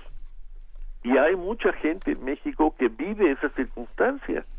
Bueno, si eso es así, yo creo que el primer paso para eh, construir una sociedad pues habitable es comprometerse a que esa esa circunstancia no puede existir en un país que presume de tener la décima primera o décima segunda economía del mundo, ¿no? Eh. Y, y, los millonarios van millonarios. Afirmativo. No, no basta con medir la pobreza, hay que abatirla. Así es. Dejémonos pero, hay que empezar por medirla. de la mejor manera posible, ¿no, Benito? Sí. Y por, reconocer que estas mediciones eh, existen y son. Así es. Y, y claro, hacerse cargo de hecho de que al final siempre se trata de una convención, ¿no?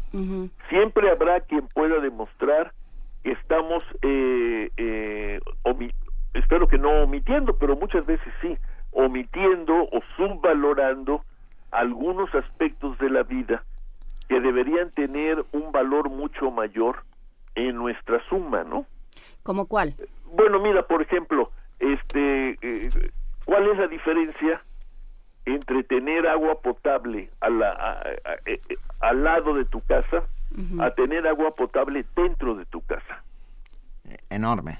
Enorme, ¿verdad? Sobre todo para quien tenemos agua potable dentro de nuestra casa.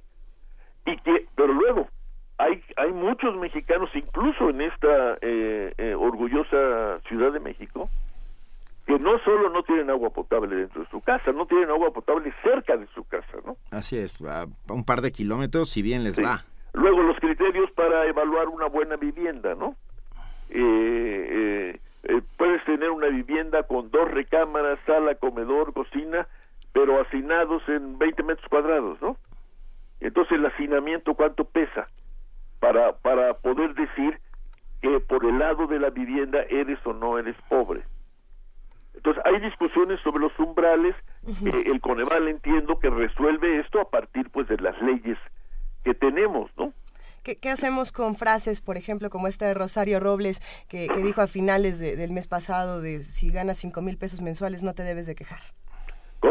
Eh, sí, Rosario Robles decía eh, en una entrevista, si ganas cinco mil pesos mensuales no debes quejarte. ¿Qué hacemos con frases como estas? Pues es una frase muy, muy desafortunada. Ojalá y, y hubiera muchos de los muchos, muchos que ganan cinco mil pesos mensuales que se organizaran y se quejaran. Y si son asalariados, reclamaran eh, una negociación salarial con vistas a un aumento de, de sus salarios eh, eh, el país se ha convertido eh, en un país de ingresos muy bajos para la inmensa mayoría de los trabajadores mexicanos, es decir, de los que están empleados, ¿no? Entonces el tema de los ingresos bajos no es un tema que se pueda tratar así de, de, de, desde la banqueta, ¿no? Eh, no, yo creo que es muy desafortunada una frase como esa. Quizás lo que quiso decir la secretaria es que hay mucha, mucha gente todavía en México que ni siquiera llega a los cinco mil pesos mensuales. Pero habría que decirlo de esta manera, ¿no? Habría que estructurarlo y seguir hablando de cómo se mide la pobreza, de cómo estamos comparando. Rolando Cordera, si te parece bien, hablemos la próxima semana, sigamos con este tema y con todos los que se plantean desde el Programa Universitario de Estudios sobre el Desarrollo. Muchísimas gracias. Con mucho gusto. Muchas gracias, un abrazo. Benito, un buen abrazo, hasta luego. Hasta luego. Primer movimiento. Donde la raza habla.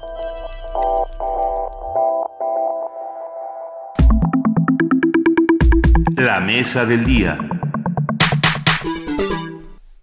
Botellas de champán de precios exorbitantes, automóviles de lujo, ostentosas fiestas forman parte de los escenarios habituales de ciertos grupos de jóvenes de familias adineradas. Mi reyes, ladies, porquis y otros apelativos reciben por sus características. Tal ostentación causa indignación, pero sobre todo una serie de cuestionamientos, pues resultan extraños semejantes niveles de riqueza en este país, donde más de 50 millones de mexicanos, como justo hablábamos con Rolando Cordera, sufren de pobreza extrema. Y además de todo, también violan la ley de manera flagrante.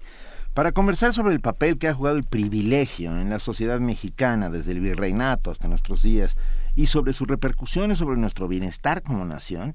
Hoy nos acompaña en la línea el maestro Ricardo Rafael, periodista, académico, escritor, profesor afiliado a la División de Administración Pública y coordinador de la maestría en periodismo en el CIDE, conductor del programa Espiral en Canal 11, colaborador de los noticieros Enfoque de Núcleo Radio 1000 y Nocturno de Canal 40, coordinador del reporte sobre la discriminación 2012, autor de Los socios del Baster, El Otro México y Mi Reinato, entre otros libros, y sin duda, amigo. Ricardo Rafael, bienvenido a Primer Movimiento. Benito, qué gusto estar con ustedes. Uh, Juana, mucho, mucho gusto en saludarte. Luisa, eh, buenos días. Muy buenos días, Ricardo. Eh, platícanos, por favor, ¿cómo es que se manifiesta el privilegio en nuestro país? ¿Qué, qué, a qué nos referimos cuando hablamos del privilegio? Bueno, a ver, eh, lo que habría que decir es que el privilegio es producto pues, de una estructura de instituciones, de formas de comportarnos, eh, incluso de, incentivos. Y, sí, estamos en una época en donde, donde el privilegio logró trascender nuestros intentos democratizadores o igualadores. Eh, yo digo un poco a manera de broma que así como el virreinato, una serie de instituciones que gobernaron este país, eh, daba virreyes, pues ahora tenemos otro régimen que da mi reyes y ese régimen pues habría que bautizarlo, por eso le puse así el nombre mi reinato, que en efecto pues me ayuda como a caracterizar eh, una época y a caracterizar modos de relación que en efecto, entre otras cosas, caracterizan al, privilegio. El, mi reinato eh, sería un régimen eh, que, entre otras cosas, ah, premia la ostentación. me, parece que parte de los síntomas más evidentes de nuestra época eh, tienen que ver con que hay personas que les gusta mucho mostrar lo que tienen e incluso lo que no tienen. Eh, viajes eh, mostrados a través de las redes, ropa, eh, rodearse de mujeres muy hermosas, con joyas muy caras, en fin, las tarjetas de crédito, el dinero, el dinero al desnudo, los autos, los perritos en el avión, en fin, todos elementos que han eh, dado origen ya a, una, un largo anecdotario de nuestro tiempo, eh, son en realidad síntomas todos de este rasgo de ostentación. Y bueno, desde luego que nos ha dado por criticarlos, por hasta burlarnos de esa ostentación. Yo sostengo que esa ostentación en México eh, en realidad es una actitud racional. Sé que puede sonar extraño lo que estoy diciendo, pero es que es racional porque protege, la ostentación en México te protege frente a las consecuencias de tus actos, de los actos propios. Eh, se los pongo eh, en el siguiente ejemplo. Si Justin Bieber va en este momento en un carro último modelo sobre el Freeway 10 y se pasa al límite de velocidad, pues habrá seguramente un policía que lo detenga y hasta quizá le quite la licencia de conducir. En México pasa igual, ¿no? Si alguien va por la carretera México-Toluca eh, pero trae un Suru en 1999 y se pasa el el el límite de velocidad, sin duda el policía de, en fin, la, la, patrulla de, caminos lo detendrá, pero créanme que si ese mismo señor del Suru deja ese carro y se monta en otro último modelo este, deportivo, lujosísimo, de esos que vale lo mismo que una casa, la policía lo va a dejar ir, lo va a dejar partir porque en efecto sabe que si se mete con ese señor tan poderoso, y es poderoso porque tiene ese auto, va a pagar costos muy altos. Bueno, puedo seguir con los ejemplos, pero este es el ejemplo que me permite insistir con el tema. La ostentación es racional en México, te protege frente a la ley, te vuelve un privilegiado. Y hay que decir que entonces la ostentación se convierte, reencarna en impunidad. La ostentación te da impunidad. Y vivimos en un país donde la gente busca de maneras incluso desmedidas y exaltadas construir esa impunidad. Y termino con el último rasgo, antes de seguir con otros, pero el último que quiero dejar aquí sembrado. Eh, comprar esos autos, comprar esas casas, comprar esas joyas, eh, pagarse impunidad, pagar abogados costosísimos, eh, comprar jueces, comprar ministerios públicos, cuesta mucho dinero, ¿no? No, no todos en este país podemos estar comprando esa impunidad y esa ostentación. Y sostengo que buena parte del dinero que se usa para esa impunidad y para esa ostentación proviene de la corrupción. O sea, en realidad es dinero que mete, la, es gente que mete dinero en el arca pública o que se dedica a negocios ilegales o que tiene un puesto público y desde ahí eh, logra jalar dinero y con ese dinero es que paga esta ostentación y esta y esta impunidad. Y entonces ahí tenemos un ciclo que les insisto no tiene que ver solo con personas o con un problema de personalidad o de carácter, sino con instituciones que se han instalado en nuestra época y que bueno se manifiestan de tiempo en tiempo con episodios que siempre llegan a, los medios como el reciente de los porquis de Costa de Oro. Que eh, eh, vivimos en tiempos francamente ah, terribles. El, el tipo que se levanta y grita, usted no sabe quién soy yo, está ejerciendo una suerte de, violencia. De, violencia, por supuesto. Ah, el, ¿De dónde proviene toda esta impunidad, Ricardo Rafael, de las condiciones. No, yo creo que eh, estos no son los tiempos más terribles. No, usted no sabe quién soy yo, lo ha de haber dicho Hidalgo cuando se bajó del caballo. este, no me hables al tú por tú, se lo oía a mi abuelita, Benito. No, no seas igualado, lo habrás oído tú también decir a mucha gente en la escuela. No, yo creo que esta cosa de, de yo estoy por encima y tú por debajo viene de lejos y en realidad lo que sorprende es que a pesar del intento por construir un espacio democrático, y la democracia se caracteriza porque te, te vuelve igual ante la ley, ante el Estado y ante los otros, ¿no? A pesar de ese intento, en realidad los privilegios han sobrevivido. O sea, resulta que el privilegiado se presentó frente a la nueva época, le dijo, pues miren, mejor ahora que antes, ¿no? Y a lo mejor eso, como tú dices, es lo terrible. Sí, parece ser que es una que, es una institución que viene desde el virreinato, ¿no? Esta idea de quien está cerca del poder, ya sea económico o político, eh, tiene goza de otro canonjías. Ajá, goza de canonjías, tiene otro tipo de eh, se, le mide con otra vara, se le mide con otro rasero, ¿no? Eh, puede puede hacer ciertas cosas porque se vuelve intocable. Correcto. A ver, en realidad pues son son rasgos de la humanidad, ¿no? O sea, quieren remontarse a cuántos miles de años hacia atrás. Si le ha sido excepcional que los seres humanos hayamos logrado construir espacios de igualdad, ¿no? Eh, es casi un milagro.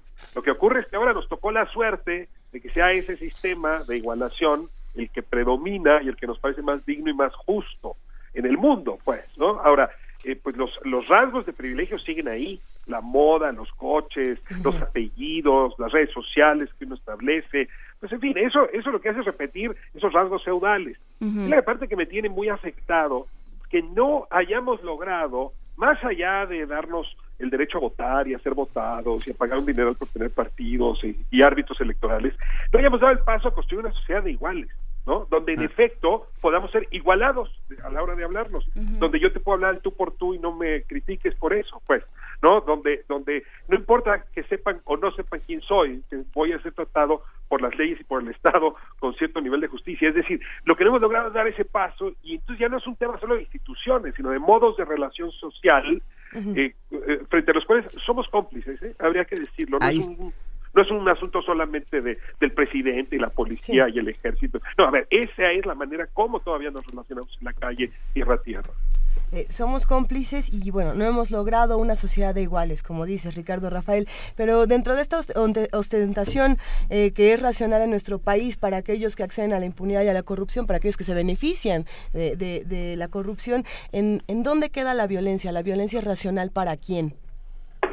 ¿A quién Mira, lo, a, déjeme seguir con los elementos del, del mi reinato. A ver, el problema de la corrupción es que solo quien puede eh, tomar dinero de las arcas públicas o vender drogas o comprar seguridad o vender seguridad logra el privilegio, ¿no? Y entonces eh, se construye una relación muy desigual. A ver, entendámoslo bien. Fuente principal de la desigualdad de este país es la corrupción. Pues solo los que se pueden corromper tienen privilegio. Y eso es profundamente violento, porque estamos mostrando, educando a las siguientes generaciones en esta lógica.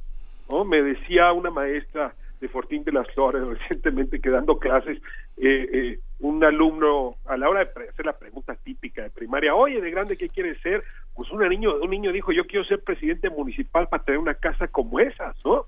Y otro dijo, pues yo quiero ser Z, ¿no? Para tener una este, fuerza. Pues hombre, lo que estamos diciendo en nuestra sociedad es que hay que premiar al corrupto, ¿no? Y que no importa lo que hagas, con tal de que tengas privilegio, porque eso va a salvarte a ti, a tus descendientes, a tu familia. Esa es, ese es el origen fundamental de la corrupción. Cuando no importa nada con tal de obtener el privilegio y en el conjunto se construyen relaciones pues muy muy ásperas, muy envilecidas, que está que tienen en el centro esta esta desigualdad y déjenme poner una palabra más fuerte, no solo desigualdad económica, desigualdad de trato, lo que en español se conoce como discriminación, ¿no?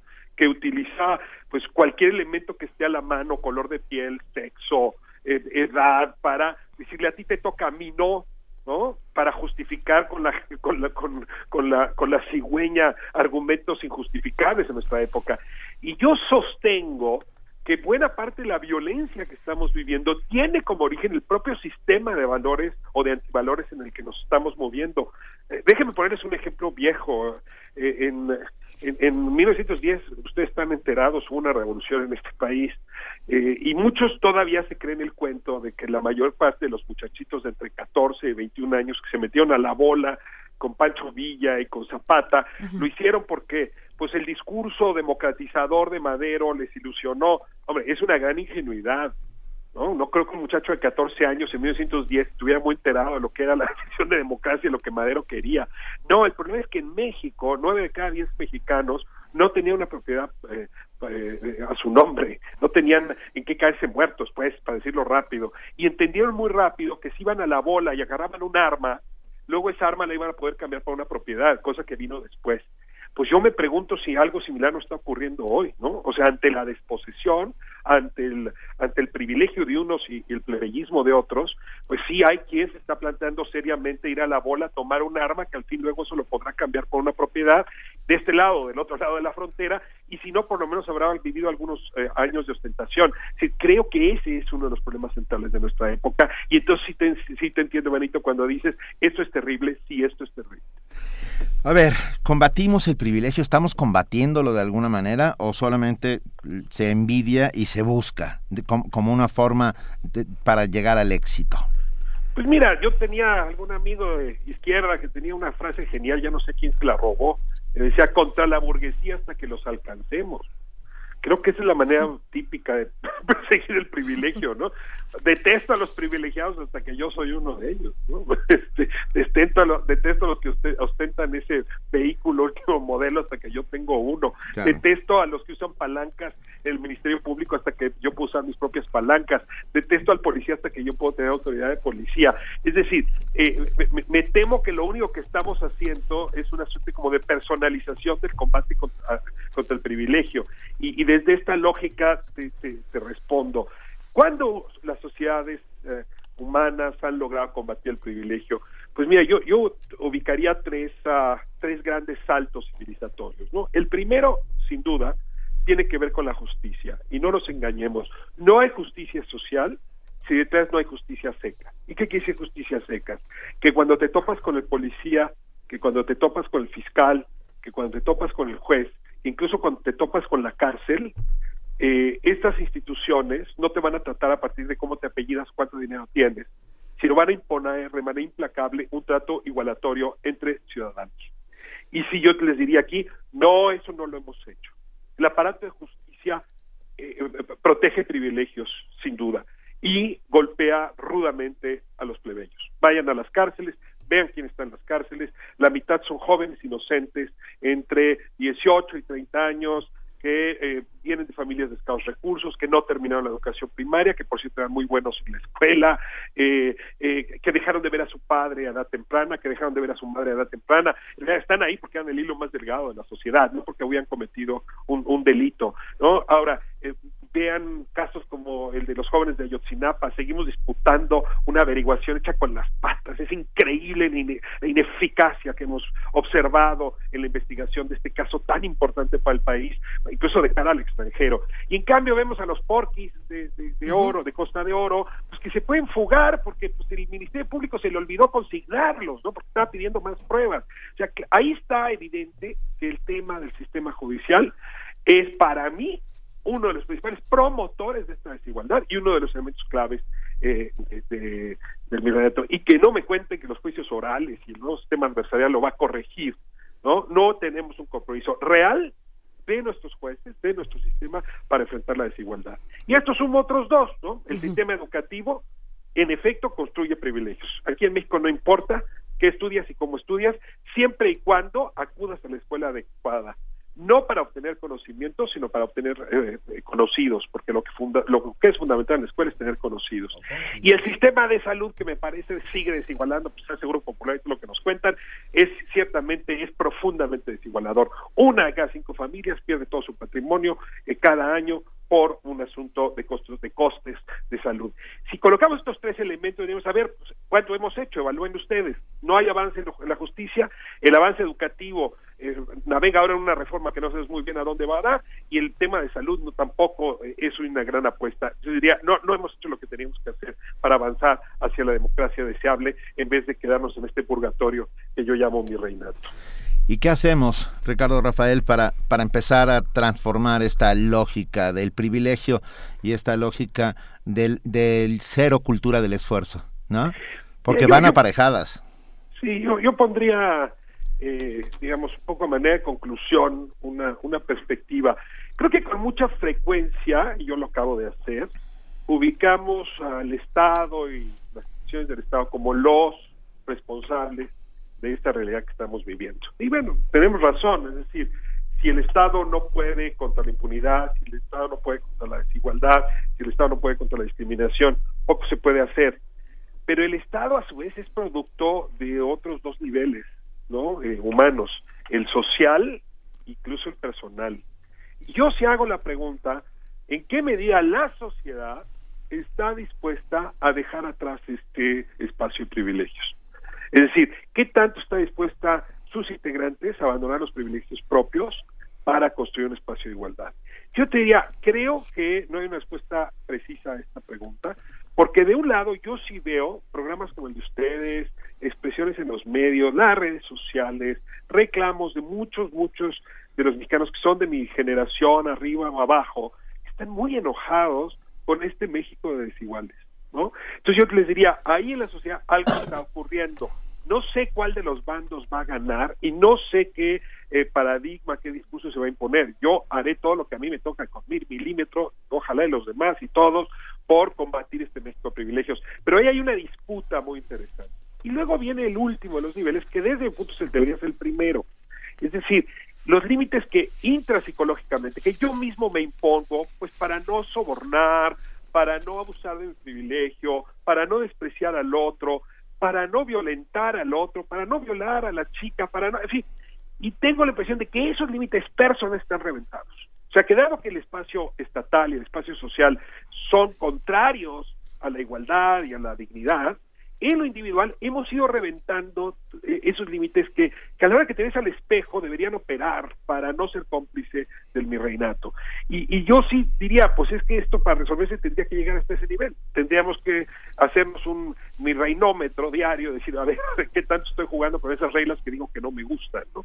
Y creo que ahí está parte de la de la discusión. No, no, no tengo varita mágica, Benito, Luisa, pero, pero sí, creo que esto que ocurre debería ser un espejo para mirarnos cada uno con conciencia frente a nuestra realidad, que no se vale seguirnos quejando siempre de, que el problema es de allá lejos, eh, el gobernador de Veracruz, cosa que tiene culpa, ¿eh? pero nunca revisar cuánto estoy abonando yo a que ese gobernador de Veracruz esté ahí sentado y opere como opera. Tiene, tiene que ver también con la educación, ¿no, Ricardo Rafael? O sea, quiero decir, con la educación que recibes no solo en la escuela, sino en tu casa. Eh, o sea, se predica con el ejemplo, de alguna otra manera. Que, que estas cosas sucedan es porque no te están mirando, pues. O sea, pues o, si te o si te están mirando, están solamente repitiendo los patrones aprendidos y eso es todavía más grave. No, yo creo que, a ver, la, familia puede estar reforzando patrones discriminatorios, desigualantes o no. También me queda claro que la sociedad humana ha evolucionado en contra de esas actitudes familiares, ¿no? Los, uh, los africanos tienen una frase que me gusta mucho, que dice que para educar a un niño se requiere toda una comunidad y yo respondería, y para echarlo a perder también, ¿eh? se requiere una comunidad, y si a veces me temo que no solo es la familia, es el barrio, es la iglesia, son los lugares donde se juega deporte, este, e, e, son los medios de comunicación, fuertemente los medios de comunicación. Es decir, a ver, todo lo que rodea al ser humano nos convierte en esto. Y entonces en ese sentido educación es algo más que matemáticas y letras, ¿no? O sea, es todo el entorno, el contexto que nos construye como sujetos.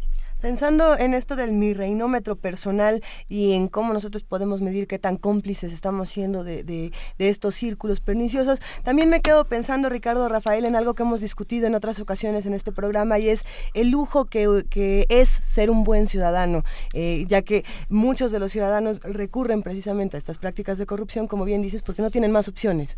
Entonces, si no tenemos más opciones, pero seguimos pensando que también nosotros somos cómplices sin tener otra opción, ¿qué hacemos?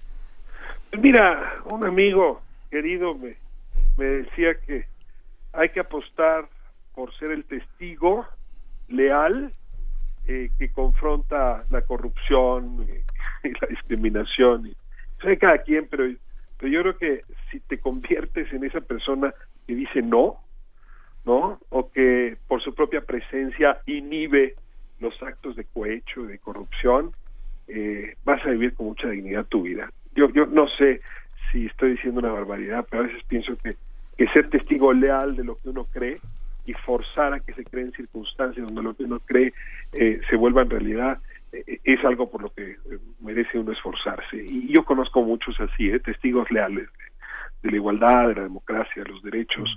Y pues la verdad me junto con ellos, nomás que puedo ver si me pega algo. En yo creo que ahí hay un núcleo de mexicanos también muy rico, muy fuerte, muy potente, que, puede hacer músculo frente a esta realidad. Ahí está, eso también es México. Pues. Sí, y sobre todo que, que el ser mi rey deje de ser una cosa aspiracional, porque yo creo que ahí está el asunto, ¿no? No hay una una estrategia ya y lo y lo tocaban hace un momento no hay una estrategia de combate sino de em, pues eh, como de aspiración no no, no, queremos que no exista a ver cuál es el final del mi rey porque a ver siempre es muy bonito contar la historia del bandido cuando va en ascenso, ¿no? Pero luego se nos olvida contar la caída. O sea, a ver, ¿dónde está Jorge Caguachi? No, déjenme ponerlo enfrente, ¿no? Ocupaba las portadas de todas las revistas de sociales hasta que dejó de ocuparlas porque estaba botagado, se volvió violento, drogadicto. A ver, el niño verde, ¿no? Que es como el, prototipo del mi rey. ¿Dónde está?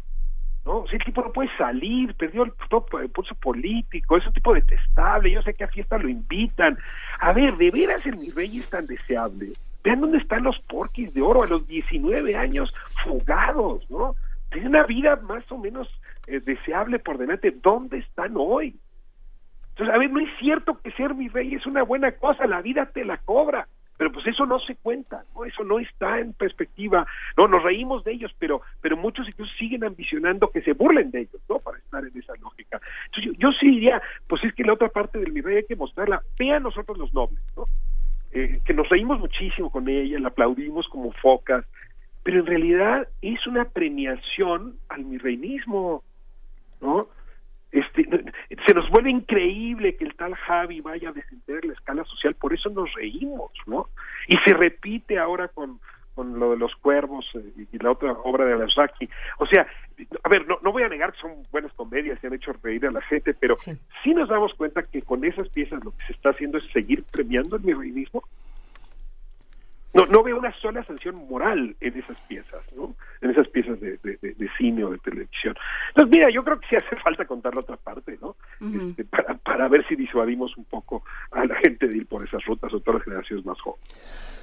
Sí, volvamos a buscar las lógicas de cultura del esfuerzo, de meritocracia, de, ascender por méritos propios y no porque eres hijo de o cómplice de o amigo de, ¿no? bueno, y sobre todo recordar que, eh, que la desigualdad se, se empezó a penar, o sea, la, la desigualdad empezó a ser ilegal empezó a, contemplarse como un problema de legalidad a, partir de las revoluciones de independencia, de las luchas de independencia de América Latina, de la de la Revolución Francesa y hay países que han logrado decir se acabó la desigualdad y se acabó el, trato privilegiado y por qué nosotros no, ¿no? Y por qué nosotros seguimos pensando que así está bien.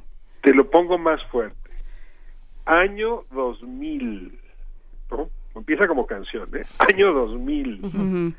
México no tenía en su constitución nada que previese la discriminación. 2001, poco antes de la reforma constitucional que, que, incluyó la cláusula de no discriminación en nuestro texto constitucional, el gobierno mexicano, encabezado ya por Vicente Fox, le respondió al comité que vigila la Convención Mundial de toda forma de discriminación racial que en México no se discriminaba porque aquí no había habido población afrodescendiente. Ah. A ver, 2001, ya habían nacido todos ustedes. No te vayas a la Revolución Francesa. Esto está en nuestra generación. O sea, es una cosa muy reciente, apenas damos cuenta que esto de tratar con desigualdad no es democrático. ¿No? Nos parecía que, bueno, pues aquí había indígenas, pero, pero en realidad la diferencia es, económica, ¿no? No es de clase, no es de color de piel, no es de sexo. Cuando te das cuenta que no es cierto, ¿no? Que mientras más una sociedad niega eh, que está discriminando, es que es más discriminadora. Y vivimos sin duda en una sociedad discriminadora, pero bueno, la invisibilización de ciertos grupos es una manera violentísima de discriminar. ciertos grupos yo te voy a poner la mitad de la población. ¿no? A ver, solamente cuatro de cada diez mujeres en este país tienen trabajo remunerado. En el mundo el promedio es seis de cada ¿no? De esas cuatro, dos, o sea, la mitad, no ganan más de dos salarios mínimos, 130 pesos diarios. Buena parte de ellas son trabajadores del hogar y están en la informalidad. De cada tres ninis, dos son mujeres. Ciertos grupos. La mitad de la población, por lo pronto, si cruzas por sexo, está viviendo y padeciendo todo el tiempo lo que vivió la niña de Veracruz, una violencia de muchas fórmulas. ¿no? Si estos son más jóvenes y grupos indígenas, sí tres, tres poblaciones en México cuyo distintivo de origen, decisión tomada por la cigüeña, por cierto, ¿no? es usada para discriminar. Tenemos que transformar el estado de las cosas, eso está clarísimo. Una manera es con información, sabiendo Ah, para poder actuar en consecuencia. Discutiendo ah, temas discutiendo como temas como este, hablando contigo, y te lo agradecemos enormemente. Ricardo Rafael, es, es de verdad ah, un enorme gusto tenerte hoy, esta mañana aquí en Primer Movimiento. Recomendamos tus libros, acérquense a mi reinato, está, pueden encontrarlo en todas las librerías de prestigio, como se dice, se decía de tiempos antiguos, en las librerías de prestigio. Cuando eran de prestigio. Cuando eran de prestigio las librerías. Sí, bueno, por, por, supuesto. Pero a ver, vamos, vamos cerrando ya la conversación. es que pensando en este tema, o sea, porque digamos tú, no solo escribiste un libro, sino que creaste, nos explicaste una serie de conceptos. ¿Qué respuesta ha tenido esta, este concepto del mi reinato? Pues mira, sí les podría decir, es un libro diagnóstico, no es un libro de soluciones ¿Qué respuesta ha tenido?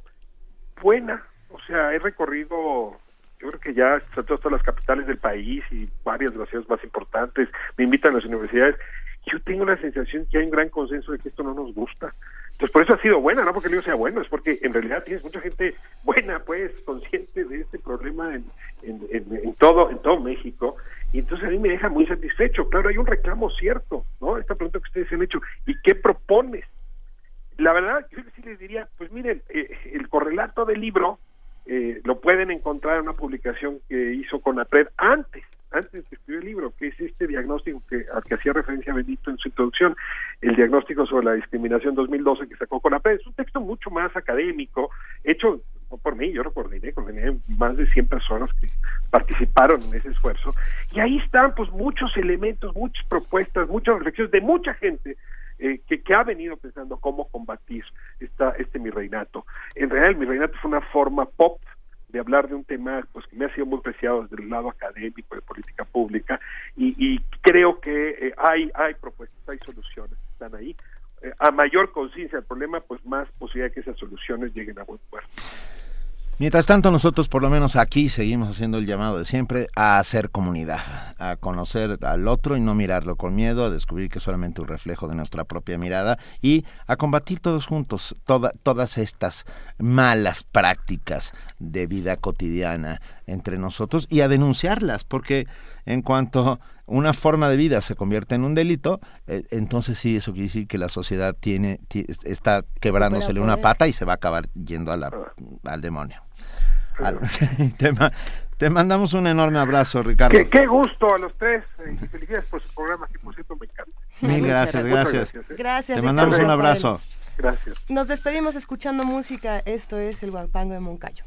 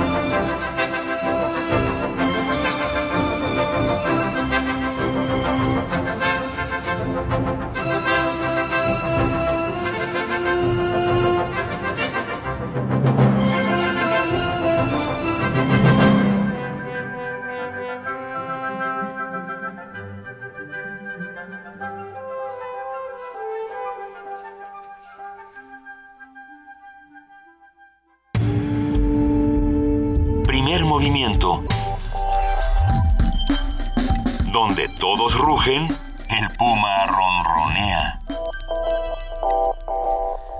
Son las 9 de la mañana con 40 minutos. Sin duda la conversación que tuvimos con Ricardo Rafael fue bastante dura, 49 minutos, disculpe. Y bueno, eh, pues ¿qué opinan? Hay muchísimas opiniones en nuestras redes sociales. Eh, hay críticas, hay eh, algunos están de acuerdo, otros no, pero sin duda el debate se tiene que hacer entre todos, entonces vamos platicando, estamos en arroba P Movimiento, en diagonal primer movimiento UNAMI en el teléfono 55 36 43 39. ¿Tenemos una nota? Así es, tenemos una pieza informativa creada por nuestro compañero Antonio Quijano sobre, fíjense qué cosa más interesante, una conferencia sobre las dificultades para hacer exposiciones de arte. Antonio Quijano, hoy aquí en Primer Movimiento. México tendría que remontar la nula difusión de sus obras de arte, así como la falta de exposiciones itinerantes para ofrecer a otros países, estableció la maestra Miriam Kaiser. Con más de 40 años de experiencia en la promoción de la cultura, la especialista ofreció una conferencia magistral sobre las exposiciones internacionales de México, donde hizo un recuento de los esfuerzos para posicionar a nuestro país a nivel mundial en este ámbito.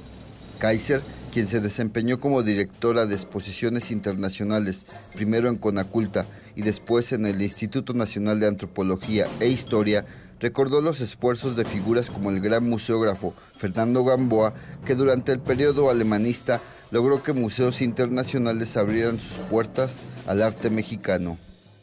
Todas estas exposiciones enormes, pues sí son como una llave que sirven para ayudar a dar a, hacer conocer a México el lado bonito, porque yo siempre digo que la obra de arte, las obras de arte son nuestros mejores embajadores porque no hablan, nada más, enseñan la parte hermosa, la parte maravillosa, la parte mexicana en su amplio sentido, ¿no? Y como lo vio muy bien el maestro Gamboa y como lo vio bien Miguel Alemán en ese sentido, pues le servía para luego decir, oye, pues México es esto. En el auditorio Horacio Durán de la Facultad de Arquitectura, Miriam Kaiser reconoció que esta labor permitió traer a México exposiciones de obras de arte de diversos países. El reto, dijo, es que podamos tener un equipo de expertos para la conformación de exposiciones itinerantes. La parte de difusión, nula, digo, inexistente. Y esto de tener preparados, de tener a dos, tres curadores trabajando en arte prehispánico, en arte nuevo hispano, en arte moderno, y que viene tal exposición y decir, bueno, pues mira, esta es mi oferta cultural, ten, oye, ¿qué quiero? Aquí está, te vale tanto, México pagó esto y esto y esto y esto, y tú pagas esto y esto y esto y esto. El que pide paga. Pero ya tenerlo preparado, creo que esa parte todavía estamos flojitos. Para Radio UNAM, Antonio Quijano.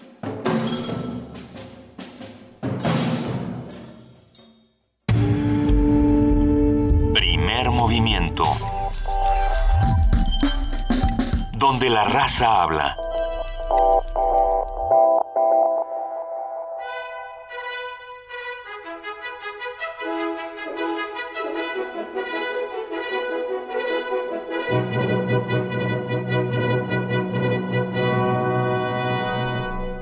¿Es un pájaro? No, parece. ¿Es un avión? No, tampoco, tampoco. Ah, es Frida. Es nuestra querida compañera Frida Saldívar. ¿Cómo estás, Frida? Buenos días. Hola, muy buenos días a todos. Los invitamos a que nos sintonicen a lo largo de este día en Radio UNAM en el 96.1 de FM en la programación de Buffet Babel de 1 a 4 de la tarde donde los invitamos a que no se pierdan conspiraciones en la voz de Otto Cázares a las 2.20. A las 3 tenemos Ambiente Puma con la maestra Mireya Imas.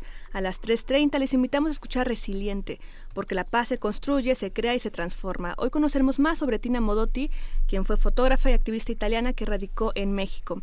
A las 5 de la tarde escuchen el radiodrama Cuando vuelvas el olvido y a las 9 de la noche acompañen a los chicos de Resistencia Modulada en el 860 de AM. No se pierdan porque hoy inicia el radiodrama a las 6 de la tarde Los hijos del Capitán Grant de Julio Verne. Ah, va a estar bueno. Así es. No nos lo perdemos. Y por internet también nos pueden sintonizar en www.radionam.unam.mx. Muchísimas gracias, Frida. Que tengas un gran día. Oye, una pregunta. Ya para los que se ganaron caja mágica, los que se ganaron cosas, ¿tienen cuánto tiempo para recogerlas? Dos semanas. Excelente. Ah, perfecto. Pensé que iba a decir dos horas. No, dos semanas. Corran. Y a todos se les envió su mensaje directamente y les dieron la información necesaria. Ok, muchísimas gracias, Frida. Excelente inicio de semana. Gran día.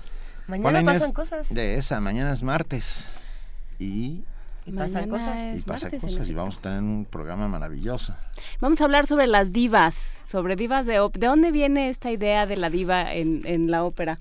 Con, vamos a platicar con el maestro Sergio Vela, si él quiere platicar con nosotros. claro, si ella quiere, como diría como diría Lelutier. Por cierto, estuvo Lelutier el fin de semana en México. Qué bonita es la inteligencia. Son cuando uno se divierte. A mí me dijeron que bueno, pero ya um, que, había cosas que se podían mejorar todavía. Que muchos extrañaron mucho a Rabinovich. No, bueno, pues sí, pero ahí sí, sí bueno, claro Yo que no lo vi, pero te cuento algo, las enormes ganas. murió. Pues sí. O sea, quiero decir, sí, bueno, no, se, extraña, por supuesto que se extraña a Rabinovich, pero yo creo que no, no, no fue malo el, eh, pues, la persona con la que lo sustituyeron, cuyo nombre por supuesto desconozco, pero no, no estuvo nada mal. legendario como Viva no merece nada. Viva Lelutier. Yo la verdad es que cada vez que estoy mínimamente a punto de caer al barranco de la desilusión, etcétera, sí pongo la cantata, sí, pongo la cantata una de sus cantatas y de verdad me, me Johann Sebastian Mastropiero es uno de mis héroes, célebre compositor. Es, no, me pongo de muy, muy buen humor. bueno, pues muy bien. Vamos a hablar sobre, sobre divas, vamos a hablar sobre eh, la ley anticorrupción, la reforma a la ley anticorrupción. ¿Qué está pasando en el Senado? ¿En qué tenemos que poner atención? Eh, la ley 3 de 3 Toda esta discusión es hoy. De hecho, es en cuanto acabe este programa a las 10 de la mañana se va a discutir y en internet se puede eh, seguir toda esta discusión con los hashtags ley 3 de 3, hashtag leyes anticorrupción y hashtag SNA. ¿no? Con esos tres uno puede más o menos ir siguiendo la conversación, además de lo que vamos a escuchar en, distintos medios. Muy rápidamente, ganadores de los libros Una vida en la vida de México, uno y dos del Colegio de México, son cinco Pero tomos. del Colegio Nacional. Perdón, del Colegio Nacional. Ajá. Del Colegio Nacional, perdón, perdón.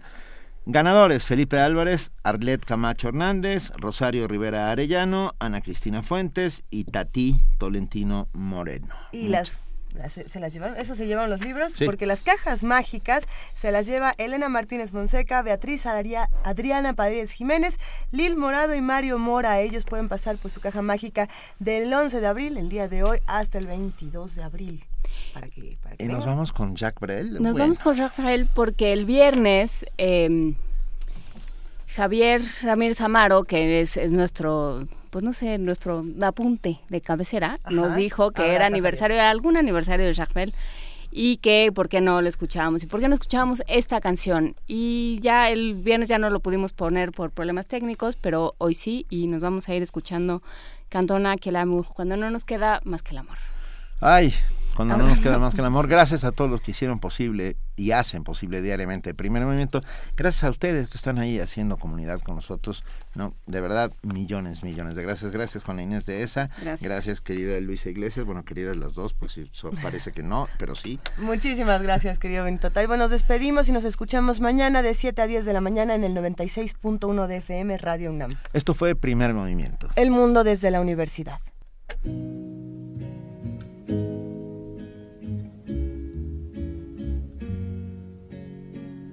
Quand on n'a que l'amour à s'offrir en partage au jour du grand voyage qu'est notre grand amour. Quand on n'a que l'amour, mon amour, toi et moi, pour qu'éclate de joie chaque heure et chaque jour. Quand on n'a que l'amour, pour vivre nos promesses sans nulle autre richesse que d'y croire toujours. Quand on n'a que l'amour pour meubler de merveilles et couvrir de soleil la laideur des faubourgs. Quand on n'a que l'amour pour unique raison pour unique chanson et unique secours. Quand on n'a que l'amour pour habiller matin, pauvres et malandrins de manteaux de velours. Quand on n'a que l'amour à offrir en prière pour les maux de la terre simple troubadour. Quand on n'a que l'amour à offrir à ceux-là dont l'unique combat est de chercher le jour. Quand on n'a que l'amour tracer un chemin et forcer le destin à chaque carrefour. Quand on n'a que l'amour pour parler au canon et rien qu'une chanson pour convaincre un tambour. Alors sans avoir rien que la force d'aimer, nous aurons dans nos mains, amis, le monde.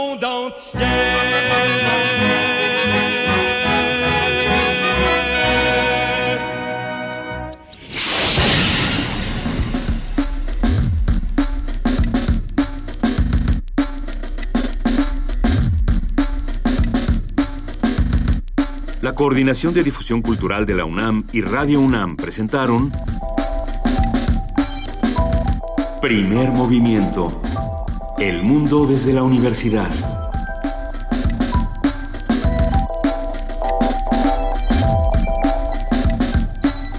Coordinación de invitados Amalia Fernández y Miriam Trejo. Redes sociales Vania Nuche. Operación técnica Arturo González.